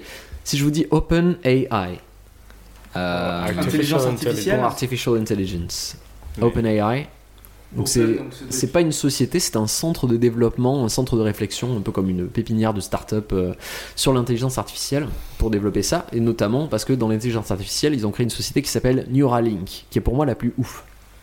Neuralink, ça vous parle pas du tout Ça me fait penser à un- les réseaux de neurones, c'est une forme d'algorithme Mmh, qui permet de réfléchir. Neuralink, en fait, ça vise à développer des composants électroniques qui pourraient être euh, intégrés au cerveau, par exemple, pour augmenter Ah, la mémoire virtuellement, Oh, ou, putain, euh, ou piloter des terminaux à distance, pour mieux marier en gros le cerveau et l'intelligence artificielle. Donc là, c'est plutôt des interfaces neuronales que des réseaux de neurones. Oui. Ouais, exactement. Sachant qu'on peut mélanger les deux. Mais... Il faut savoir que Elon Musk ne rigole pas avec le, le fait de pouvoir sortir un produit. Il balance pas une idée en l'air, il sort un produit, et là, il nous promet avec Neuralink un produit efficace d'ici à 2020. Oh. Potentiellement, tu pourras augmenter ta mémoire comme la RAM d'un ordinateur Ah putain, j'en de veux. manière quoi. virtuelle. Putain, j'ai Donc oublié là on, est- là, on attaque le transhumanisme. Ouais, J'ai oublié vraiment. ce qui s'est passé hier, quoi. Euh, donc ce qu'il faut retenir, c'est que Elon Musk, c'est pas juste un type avec de grandes idées, c'est un type qui investira jusqu'à son dernier centime pour faire en sorte que ses idées se réalisent. Euh, et je vais vous donner une petite citation euh, de, de ce monsieur parce que j'aime bien finir avec des citations. Je ne prétends pas être le sauveur de qui que ce soit, je veux juste pouvoir penser au futur sans être triste. Oh. Merci Juan pour ce sujet. Bah, super fat. C'était cool. c'est- un mec ultra brillant, impressionnant. Et c'est intéressant parce qu'en fait, ouais, dans tout ce qu'il entreprend, en fait, c'est pas mal de choses qui servent la communauté en fait. Parce que ça, ça vient- Voyager en Mars, enfin, il a envie. c'est- lui aussi qui voulait euh, qu'on habite carrément. euh, Qu'on aille habiter sur ouais, Mars. En fait, colonies. SpaceX a pour racine le fait de vouloir coloniser Mars. Parce qu'il s'est demandé, mais pourquoi on est cantonné à la Terre? Et en gros, le fait d'être cantonné à la Terre est extrêmement déprimant pour ce garçon. Et lui, il voit pas le futur de l'humanité autrement que dans l'exploration spatiale, en fait. Donc Et en attendant, il essaie de faire en sorte qu'on se débarrasse des énergies fossiles pour qu'on ait le maximum de temps sur Terre pour pouvoir aller voir ailleurs. Et ça me fait beaucoup penser au euh, cycle des robots d'Asimov. Parce que d'un côté, les, euh, les trucs qui permettent de se déplacer, où eux ils avaient des tapis roulants, ou le fait d'aller coloniser d'autres planètes, etc. En fait, c'est du- c'est une dystopie, mais c'est c'est proche, enfin c'est assez proche. On le verra peut-être de nos yeux. euh. Le transhumanisme, c'est impressionnant comme c'est proche. Moi, c'est un sujet qui me peur, fascine. On en parlera peut-être un peu Moi, plus en détail une autre fois, mais. Ah oui, ça c'est ouf. Euh, bah super chouette. Là, on va passer à Karim. Est-ce qu'un jour tu diras ton sujet c'était de la merde, franchement on fait plus jamais ça Ouais, là, on va passer au sujet de Karim. Ouais, sur- ça va être le meilleur Sur les personnalités. Wingardium Leviosa. Non, stop, stop, stop. Tu vas finir par crever un œil à quelqu'un. Et puis d'ailleurs, tu ne sais même pas le prononcer. C'est Leviosa. Et pas Leviosa. Je suis le docteur House, le médecin de votre fils. Mais comment faites-vous pour le soigner sans le voir C'est facile, j'en ai rien à foutre de lui. Jingle de l'enfer. Bon, du coup, vu que là on commence euh, à être un petit peu connu dans le monde euh, des podcasts. Pas du tout. La Mm. podcastosphère. Du tout non plus. le dire. Tu peux l'appeler comme tu veux. Du coup, euh, on va faire un peu comme le magazine euh, Cosmo, et puis je vais vous parler euh, des tests de personnalité. Donc, euh, je pense qu'à ce rythme-là, Ilias, dans deux semaines, tu nous fais un petit sujet sur euh, comment perdre des kilos avant d'aller sur la plage cet été. Je Oh. l'attends avec euh, grande impatience. Bien sûr. Donc, euh, moi, je vais vous parler des différents types de personnalités. Alors, pour vous, euh, qu'est-ce que c'est que la personnalité de quelqu'un? Moi, j'ai noté trois petits tirés, mais j'aimerais bien voir si on est d'accord et si moi-même je peux apprendre des choses. Allez. Tiens, Elias, toi qui fumes, par exemple, qu'est-ce que tu penses de la personnalité? Bah, euh, qu'est-ce que je pense de la personnalité de quoi dans la pour, toi, personnalité c'est- pour toi, c'est quoi la personnalité de quelqu'un? Ah bah c'est un ensemble de traits et de tendances, de comportements qui vont définir une personne. Du Ouais. vécu et du mimétisme. Moi, j'ai noté, c'est euh, c'est ce qui différencie l'intensité de la réaction à une situation. Putain, c'était super dur à dire. D'accord. J'ai rien compris du tout. Mais tu sais, quand il y, a un- il y a un truc qui va énerver quelqu'un, et puis il y a un truc. Genre ton sujet là tout de suite. Ouais, par exemple, et Camille, tu vois, là, elle les aime, elle s'en fout, elle dit oui, mais laisse-le, tu vas voir, il va s'ouvrir, il va laisse-le venir à toi. À. Donc en gros, ça va définir comment tu vas réagir à une situation et avec quelle intensité. Ouais, pour moi c'est ça, et tu vas pouvoir prévoir, expliquer des comportements, et puis aussi euh, définir ce qu'une personne va aimer faire ou pas. C'est ce qui fait aussi que tu aimes quelqu'un ou pas. Enfin, C'est sa personnalité pour sa personnalité Ouais, je suis d'accord avec toi. Quelqu'un qui aime bien écouter, quelqu'un qui est rigolo, euh, Voilà. ouais. Juan, euh, Monica, des avis sur euh, les différents types de personnalités, sur ce qui est une personnalité? Euh, Non, on a ok, une appréciation merci. différente des personnalités. Moi, j'adore les, gens qui sont chiants comme la mort. Ah ouais Ouais. C'est-à-dire les gens qui parlent le moins, c'est les gens, c'est les gens qui ont le plus à dire, mais ils réfléchissent avant de parler. Contrairement à moi. Ouais, par exemple. Moi, je vais vous parler du, du Myers-Briggs Type Indicator. C'est le MBTI. Ça a été fait en 1962 par Isabelle Briggs Myers et Catherine Cook Briggs. Catherine, c'est la mère d'Isabelle. Donc Ok. c'était la- la mère et sa fille qui ont, euh, qui ont défini un test. Euh, lors de ce test, on va vous poser des questions qui vont définir pour quatre catégories différentes de choix possibles. Ça, ça devient un petit peu compliqué. En gros, il y a quatre questions principales. Les questions principales, ça va être d'où est-ce que je tire mon énergie, comment je recueille les informations, comment je prends mes décisions? Et quel est mon mode d'action préféré? On va maintenant les détailler. Donc la première question, c'est d'où est-ce que je tire mon énergie? Il y a des personnalités qui sont, selon euh, ce test, de type extraverti et d'autres de type introverti. Il y a des gens qui vont aimer faire un brainstorming pour euh, que les idées fusent et qui, pour les aider à réfléchir. Et il y a d'autres personnes qui vont avoir besoin d'être seules pour pouvoir se concentrer. Il y a des personnes qui vont bien aimer faire un petit after work avec les collègues après le boulot pour euh, se détendre. Il y a d'autres personnes que ça va fatiguer. Est-ce que vous vous reconnaissez dans l'une ou dans l'autre euh, de ces personnalités? Non, un petit peu avec des nuances. Mais en gros, si je comprends bien, il y a quatre, euh, on va dire quatre paramètres et après on va être à un extrême ou à l'autre. Et euh, suivant où on va se retrouver sur ces quatre paramètres, ça va définir notre personnalité, notre profil. Parce que dit Ouais, comme ça, chaque, ça. chaque paramètre est quand même vachement manichéen, j'ai l'impression. Oui. Après, c'est de manière plus générale en fait. Est-ce que ça te repose d'y aller? Est-ce que tu aimes bien être avec d'autres personnes quand tu réfléchis à quelque chose? Ou est-ce que euh, tu puises ton énergie dans euh, la solitude et la- le repli sur soi et la je- concentration? Je parlerai que pour moi, mais c'est très variable. Donc du coup, il faudrait que, à mon avis, passer les quatre, euh, les quatre paramètres pour savoir où je me situe. Parce qu'avec mais- que ce, que ce paramètre-là, je suis assez euh, perdu. Alors, l'autre paramètre, c'est euh, la façon de recueillir les informations. C'est soit sur euh, le sentiment, soit sur l'intuition. Le sentiment, c'est se baser sur ce qui a déjà été fait. Et l'intuition, c'est ce qu'on a au fond de soi et se dire Ouais, mais moi, je pense qu'on pourrait faire différemment. Typiquement, je pense que Elon Musk, c'est pas un mec euh, qui est vraiment sentimental, mais plutôt un mec qui est intuitif qui Mhm. va vouloir révolutionner les choses et dire j'en ai rien à foutre que euh, ça fasse 40 ans qu'on ait fait comme ça, moi je le sens et on va faire différemment et ça va marcher. Ouais, il a des idées, il les pousse quoi. Ouais, je pense que ça, il fait confiance à, son, à sa propre intuition. Euh, la manière de prendre les décisions, il y a deux façons différentes. Donc on retrouve aussi le sentiment, mais on a aussi la pensée.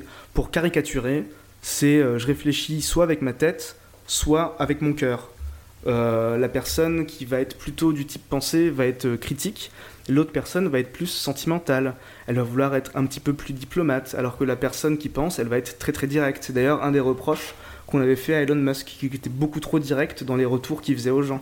Et c'est pas, c'est pas forcément agréable de travailler avec une personne comme ça ou d'avoir un chef comme ça quand on est quelqu'un de sensible. Ou avec Dr House. Ou avec Dr House. En gros, le mec euh, qui pense, il va dire c'est vrai ou c'est faux, et la personne qui va être plus sentimentale, elle va dire j'aime ou j'aime pas. Ça va être beaucoup plus nuancé. Et le mode d'action, la dernière catégorie, c'est euh, le jugement, et l'autre, c'est la perception. La personne qui va être juge, elle va préférer prévoir, et la personne qui va être perceptive va plutôt préférer improviser. Typiquement, ça va être euh, est-ce que on fait une liste de tout ce qu'on va faire ou est-ce que sur place on verra bien, on improvisera et t'inquiète pas, on va s'en sortir, on va bien rigoler. Ah, ça me rappelle des gens. Ouais, ça, c'est typiquement la personne avec qui tu te retrouves coincé sur le côté du périph' avec une roue crevée. euh. Ouais. Non, non, mais ça va aller, t'inquiète. Ça va le faire. Donc, Ça, c'est clairement pas ma personnalité pour le coup. Et sachant quoi, ce qu'on dit, ce qui est rigolo, c'est que tu peux être, euh, tu peux avoir un comportement intuitif d'un côté, mais euh, vachement plus euh, euh, pré- prédictif, non Pragmatique. Pra- pragmatique de l'autre. Et, euh, et après, ça va être une tendance, mais ça va pas déterminer ton comportement euh, de manière ultra directe pour autant. Oui, on n'est pas des robots, il n'y a pas que 16 personnalités dans le monde, mais c'est des tendances quoi. Exactement. Tu m'as niqué ma question? Pardon. Alors du coup, vu qu'il y avait euh, quatre catégories différentes et à chaque fois deux possibilités, si vous êtes fort en maths, vous allez deviner, vous allez calculer combien de types de personnalités différentes il existe selon le texte euh, MBTI. Bah, tu l'as dit, De 16. puissance 4. 16. Et donc ces, ces personnalités différentes, elles ont des noms. Par exemple, il y a, il y a le, le visionnaire, le gardien, l'exécutant, l'artiste, le charismatique. de société. Rappelle-moi Comment qui, qui a écrit ça Un jeu de société, genre un jeu de rôle quoi. Enfin, c'est- Ouais. Bah, c'est un peu ça en fait. Rappelle-moi qui a écrit ça Catherine et Isabelle. Catherine et Isabelle euh, Myers-Briggs. Ça me fait penser en fait, moi j'avais un ami qui est assez cartésien et qui était pas trop justement test Biba Magazine, etc. Et qui après avoir fait ce test s'était dit putain c'est fou après avoir fait ce test, le descriptif qu'on a fait de ma personnalité était vraiment très très juste, ou en Oui. tout cas très pertinent.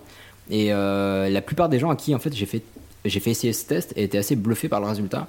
Et c'est vrai que c'est assez fou et euh, bah, après c'est assez, enfin c'est éprouvé, c'est pas tout récent comme test. Non, c'est les années 60. Voilà. Et ça se base euh, sur des, des études qui ont été faites euh, bien avant. Faudrait que je le tente moi parce que je suis assez dubitatif, enfin pas dans le test lui-même mais dans le- la modularité de la personnalité. Moi je sais que je vais rentrer chez moi un soir, bon, pas au point de la bipolarité mais la personnalité va beaucoup changer Non, mais- en fonction ouais. de beaucoup de paramètres. La question c'est, t'arrives en soirée, est-ce que tu te mets contre le mur et t'attends que ça se passe, ou est-ce que tu vas au milieu de la Bah, pièce ça va dépendre de la soirée, ça va dépendre de mon état d'esprit. De manière générale.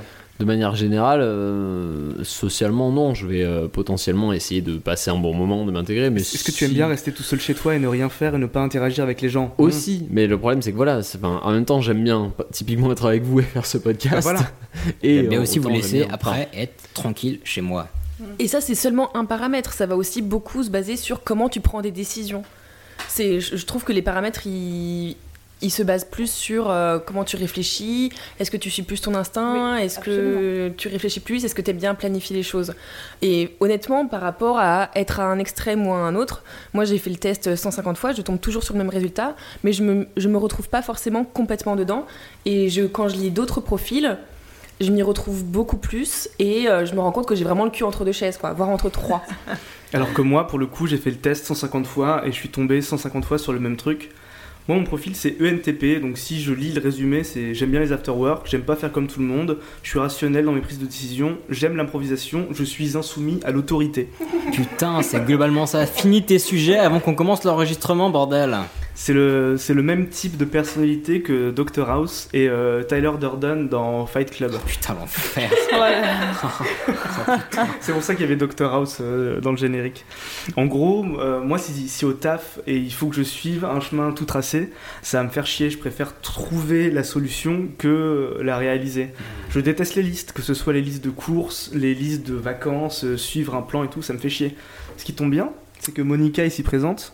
C'est une euh, ESTJ, donc c'est exactement l'inverse. Elle aime bien tout prévoir, tout organiser, apprendre avec méthode, respecter la loi, comme Hermione. Et on Le va partir en vacances tous les deux, donc ça va être super gaulerie. Alors je vais me permettre de poser une petite question parce que tu as comparé ta personnalité à celle de deux personnages de fiction. J'aimerais bien savoir comment tu fais passer un test de personnalité à deux personnages de fiction. Bah justement, c'est parce que c'est facile réalise. et on se dit euh, comment Dr House réagit dans une telle situation. Par exemple, euh, il, il est très très direct, il est très très critique, il n'est pas du tout empathique, il a besoin de personnes avec lui le matin pour réfléchir, même si derrière il les insulte. Et juste euh, pour rebondir justement, en fait, E ESTJ, je, je m'y retrouve, mais hum, je suis plus euh, ESFJ et... Moi je suis plus euh, OSEF. Il y a un site assez sympa qui présente ça de manière assez, assez agréable. Euh, s'appelle 16 Personalities en anglais. Si vous parlez bien anglais, c'est assez bien présenté. Et honnêtement, les, euh, les feedbacks sont vraiment ouf. Du coup, je voulais aussi parler d'un autre test qui ressemble beaucoup. C'est quoi? Euh, c'est euh, l'énéagramme. Et là, c'est pas 16 personnalités, mais 9. Et il y a aussi des petits noms. Et c'est exactement le même type de test. Et c'est super intéressant. C'est. C'est vachement. c'est aussi précis. Ouais. Parce que ça te donne une nuance. En fait, t'as une des 9 euh, personnalités dominantes qui est couplée à une deuxième. Et je trouve que ça donne des résultats un petit peu plus nuancés et tout aussi du coup, tu t'y intéressants. retrouves plus et du coup, tu préfères celui-là? J'aime les deux tout autant. Laisse-moi deviner, Elias, t'as trouvé ce sujet cool, non? Sympa. super intéressant. Super intéressant. Bah non, il était nul à chier. Mais allez vous faire foutre. Euh, bah pour ma part, je vais vous parler, euh, je vais vous faire une petite euh, description des insultes, etc. Vous donner un peu de, un peu d'infos sur l'origine des insultes qu'on utilise tant. Un peu de grain à moudre dans votre fils de puterie. Allez, Cyr, un petit effort, balancez-moi une bonne insulte, quoi Nom de Dieu, de putain de bordel de merde, de saloperie, de connard, d'enculé de ta mère. Loupé Essayons d'obtenir la réponse par quelqu'un qui soit moins attardé que toi. Alors, bah déjà, comment j'ai eu l'idée de ce sujet Petite anecdote pop, il y a la saison 3 du Bureau des légendes qui est sortie. Et euh, est-ce qu'il y en a autour de vous qui l'ont regardé Ou qui regardent le Bureau des légendes? Toujours pas. Non. Non. Alors, Sorry. Ça parle, euh, je vais faire très très court, de la DGSE et des agents qu'ils envoient à l'étranger. Ils envoient des agents, euh, en fait, ils leur donnent des noms de code. Et ces noms de code sont basés sur les injures du capitaine Haddock. Ah, Kasso- Kassovitz, c'est Ah, une, bah, c'est une injure là. Euh, alors, Kassovitz, ça va être euh, Malotru. Euh, Il y a un des grands patrons, ça va être Moule à Gaufre. Il y a Phénomène aussi, etc. Donc, c'est Moule que à gaufre Moule à Gaufre, ouais. Et il l'appelle Mag, Moule à Gaufre. Donc c'est assez rigolo. Et du coup, je me suis demandé, bah tiens, on balance plein d'insultes, mais on sait pas forcément ce que ça voulait dire à la base. Euh, parfois c'est pire et parfois pas.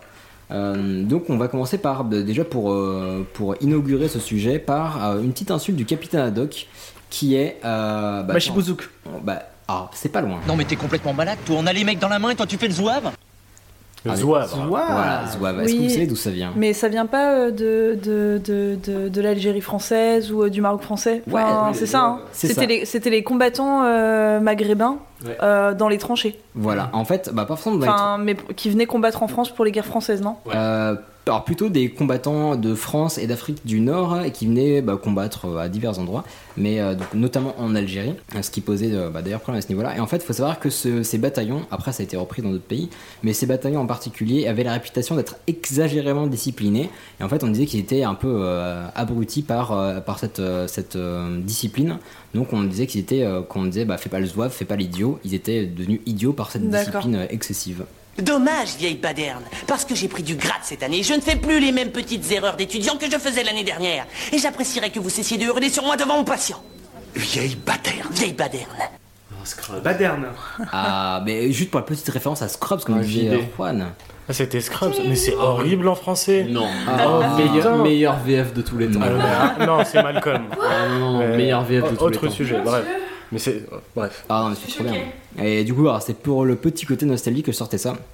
Euh, Est-ce que vous savez d'où ça vient Vieille Baderne? N'hésitez pas si vous avez les infos, hein, balancez-les. Ça, non, Alors, aucune il, idée. il faudrait qu'on ait la Parce que ça définition dire- de baderne. Alors justement, euh, ça vient du provençal baderno. En fait, c'est une tresse de vieille corde.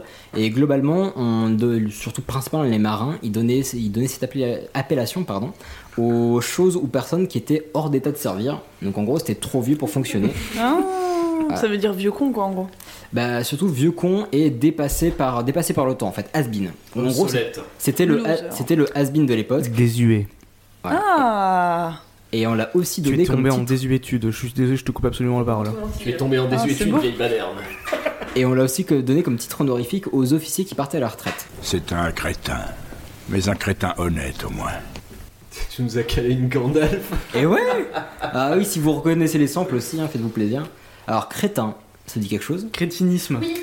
Si c'est un moque diode ou un truc comme ça, mais c'est crétin des Alpes et en fait euh, la, la montagne empêchait le, le- les minéraux de passer euh, et du coup, je, je te sens coup, dans un- cette mission. tu, tu manquais de, de certains apports nutritionnels dont tu avais absolument besoin pour être un minimum intelligent et du coup ça, ça donne des gens pas très bien informés. Tu étais atteint de crétinisme et après, Exactement. en gros, t'étais teubé quoi. Voilà. Alors, le christianisme, c'est une chose, mais en fait, l'origine. du- Christianisme? Pas loin. Le crétinisme est une chose, euh, mais justement, en fait, l'origine est incertaine et celle qui, euh, qui fait justement, qui, euh, qui conquit la, bah, la plupart des, des spécialistes en étymologie, c'est justement le fait que ce soit dérivé de chrétien. Crétin, chrétien. Parce que J'ai pas dit une grosse connerie Eh ben non, pas tant que ça. Parce qu'en fait, à la base, on disait, bah, euh, chrétien, c'est en gros innocent, bienheureux. Et donc, ça a dérivé en crétin. Et après, quand est apparu le crétinisme, vu qu'ils étaient un petit peu innocents et bienheureux, on leur a euh, donné cette appellation. Donc, ça viendrait du valaisin. euh, ça vient du Valais, la région des Alpes, euh, où ils appelaient les, bah, les, bien, les bienheureux et les innocents crétins. Non, D'accord. je suis pas d'accord. Mon explication a été mieux. Tu n'es pas étymologue. Malgré mes essais. Et il y a eu effectivement la variante crétin des Alpes avec le crétinisme. Oui. Je voudrais bien savoir quel est le bougre de cochon qui a fait un enfant à ma fille. Ah, j'adore ce film. Bougre? Alors, le film, est-ce que tu l'as Oscar Ah, très bien, on voit les références. Le pauvre bougre. Euh, boul- euh, bougre en fait ça vient de bulgarus en bulgare, euh, enfin qui veut dire bulgare en fait. Euh, et au Moyen Âge en fait ça désignait de manière générale quelqu'un qui avait des, euh, des mœurs euh, contraires. à- Exactement.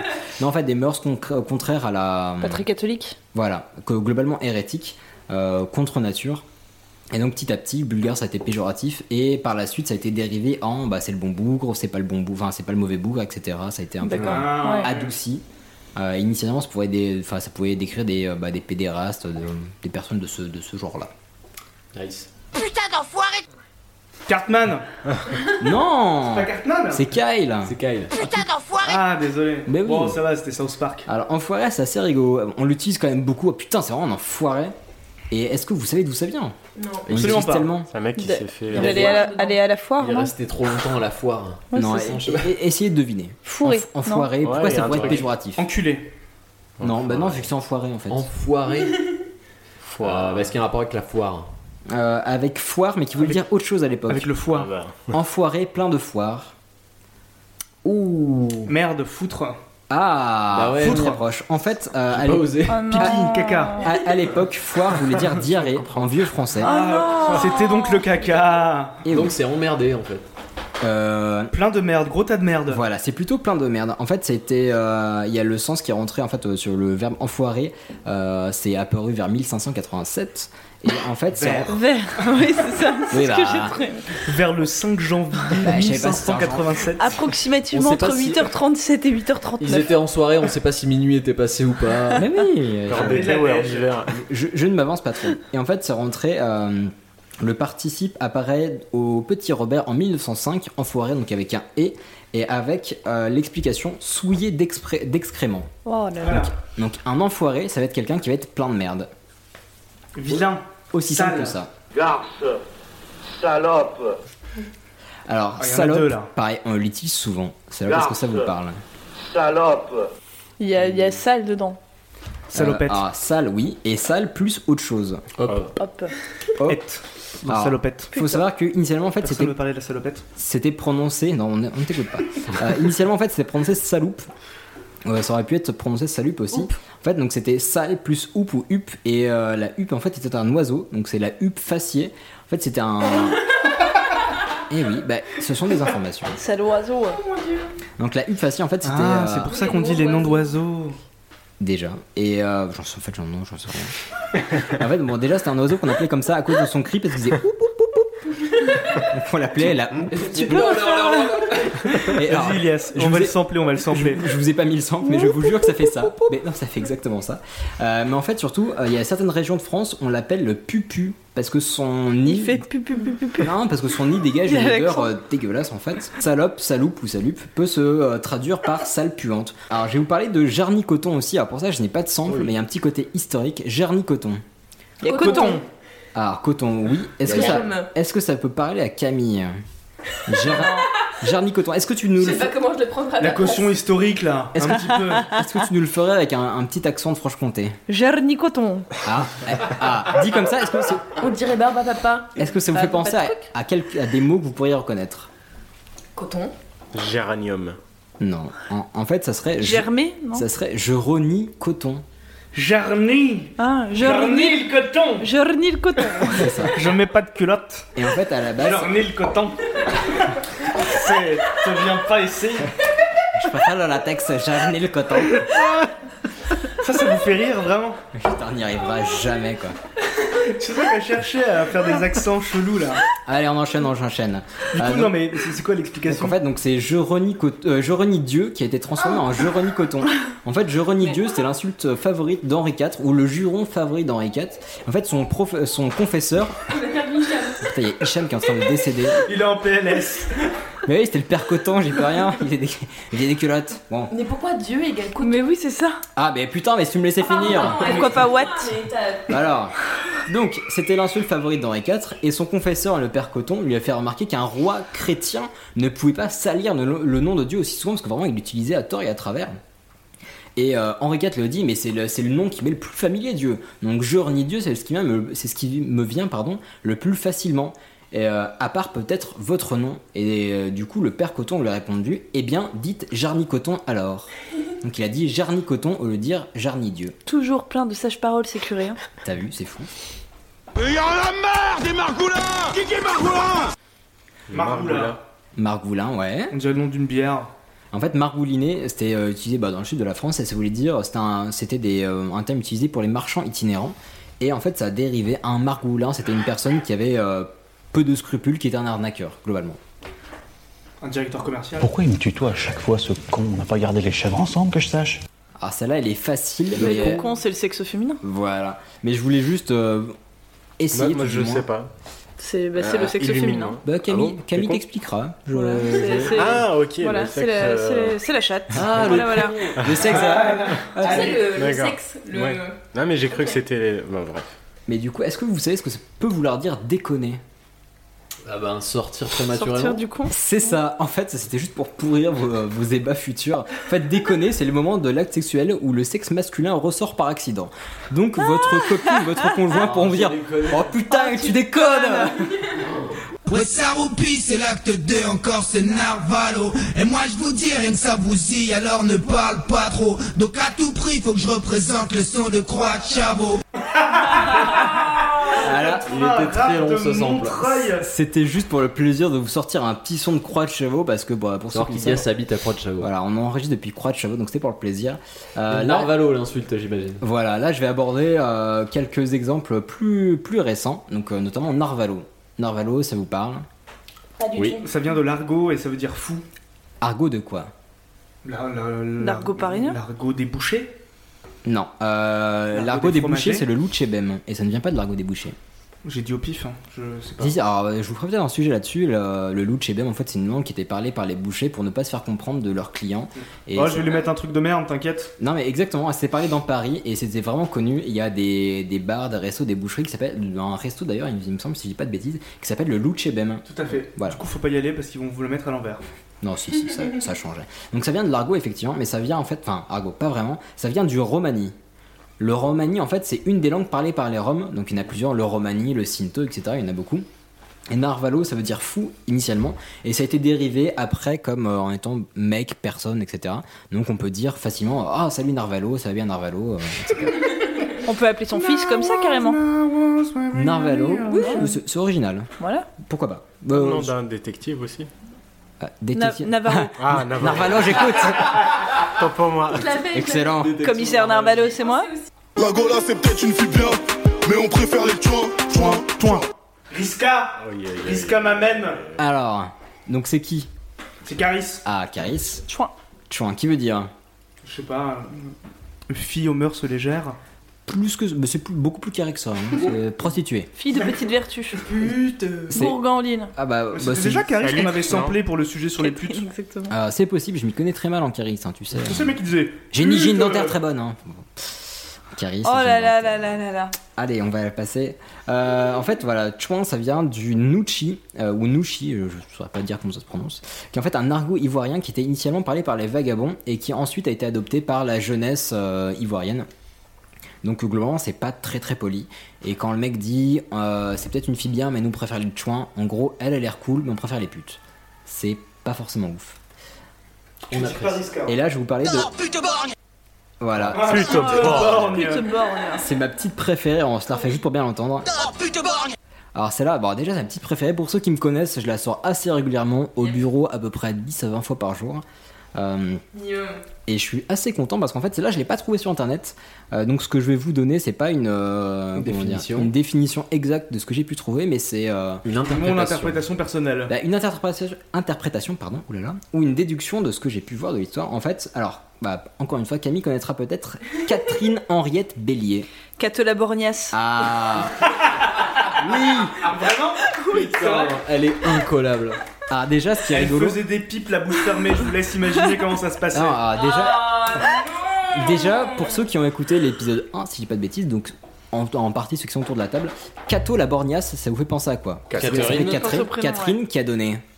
Cato. Cato. Qui a donné Catin, putain Ah. Catin, donc pute, et la borgnasse, ou la borgnesse, donc pute Borgne. borgne. Jeanne au secours.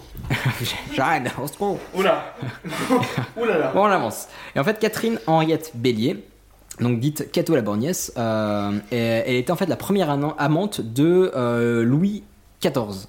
Et en fait, elle a été mandatée, elle était très proche de Anne d'Autriche, elle a été mandatée par. Donc tu me dis Camille, je suis sous ton. Non, euh, vas-y, vas-y, vas-y. En roue libre, Ilias, en roue libre.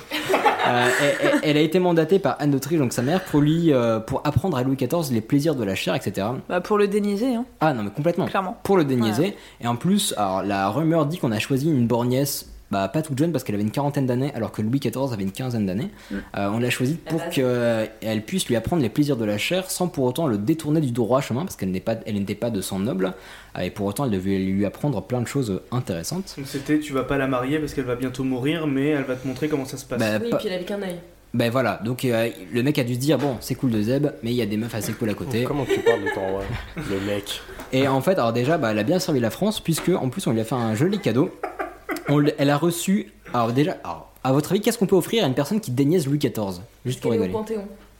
Non, non, t'inquiète pas, tu peux aller plus là. Tu peux là bien plus. Elle a eu, elle a eu des bijoux, je crois. Elle a eu des bijoux, des diamants. bien plus. Et elle s'est fait construire un hôtel particulier de bâtard avec. Voilà, un château et une pension de 2000 livres Ouais. en récompense de ses services.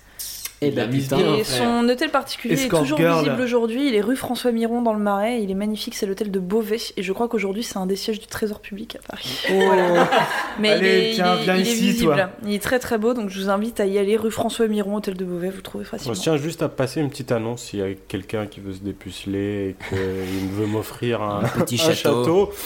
J'ai un je œil peux me dévouer. Sauf que t'es ni une pute ni borgne. Voilà. Alors déjà, est-ce que vous auriez un petit, euh, un petit juron ou une petite insulte favorite, une, exclamation euh, bah, Et vas-y, la putain de ta mère Chacun votre tour, Karine. La, putain de ta mère. Il fait une chaleur de pute. Ah, tu sais que j'utilise, mais euh, outre, outrageusement depuis, depuis que tu l'as dit. Mais elle est géniale. Ah Moi, c'est un petit peu plus long, mais c'est Ah, si les rues étaient pavées de bites, tu marcherais sur le cul. Oh non Vraiment, ça, c'est Booba qui dit ça. Euh, bah, ça sera la fin de cet épisode. Bah oui, Merci. D'où le jingle finalement. Au- Aussi sympathique qu'agréable. On remercie encore. Aussi sympathique qu'agréable. Bah oui, c'est On dirait un match de pétanque. C'était sympa. Bah non, sympathique qu'agréable. Euh, on remercie encore Vincent pour le pinard qui nous a accompagné Ah tout le long oui. de cet Ah oui. Oui, parce que pendant bien. le podcast, on a descendu trois bouteilles quand même. Bah oui, li- littéralement en plus. Euh, non, c'est très cool. Euh, on vous prépare encore bah, plein de choses sympathiques pour la rentrée. Vous allez voir, on va vous teaser petit à petit à ce propos. Plein de bouteilles, on va vous teaser. Voilà.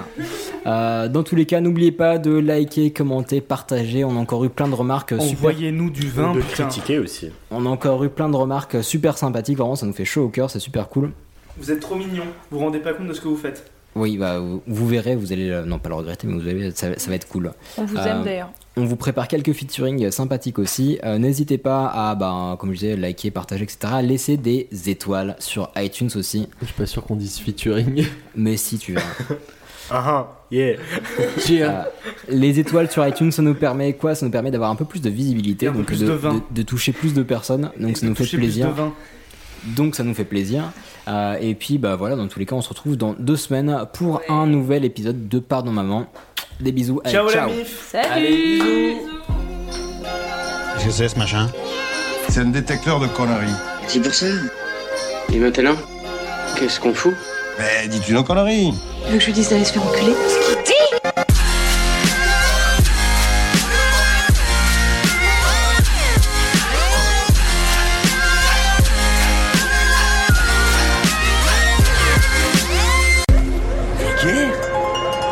ça vulgaire. Oui, je trouve ça vulgaire.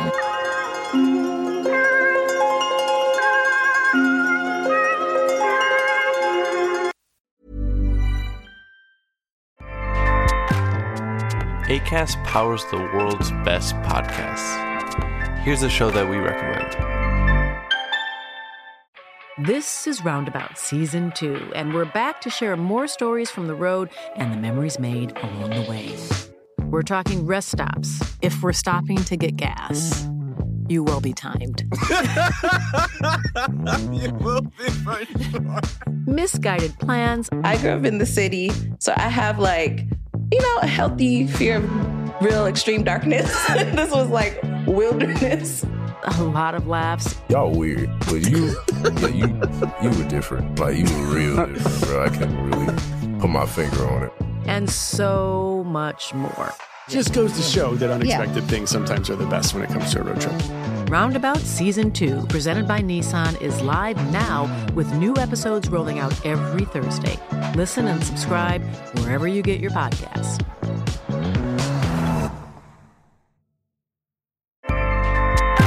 ACAST helps creators launch, grow, and monetize their podcasts everywhere. ACAST.com.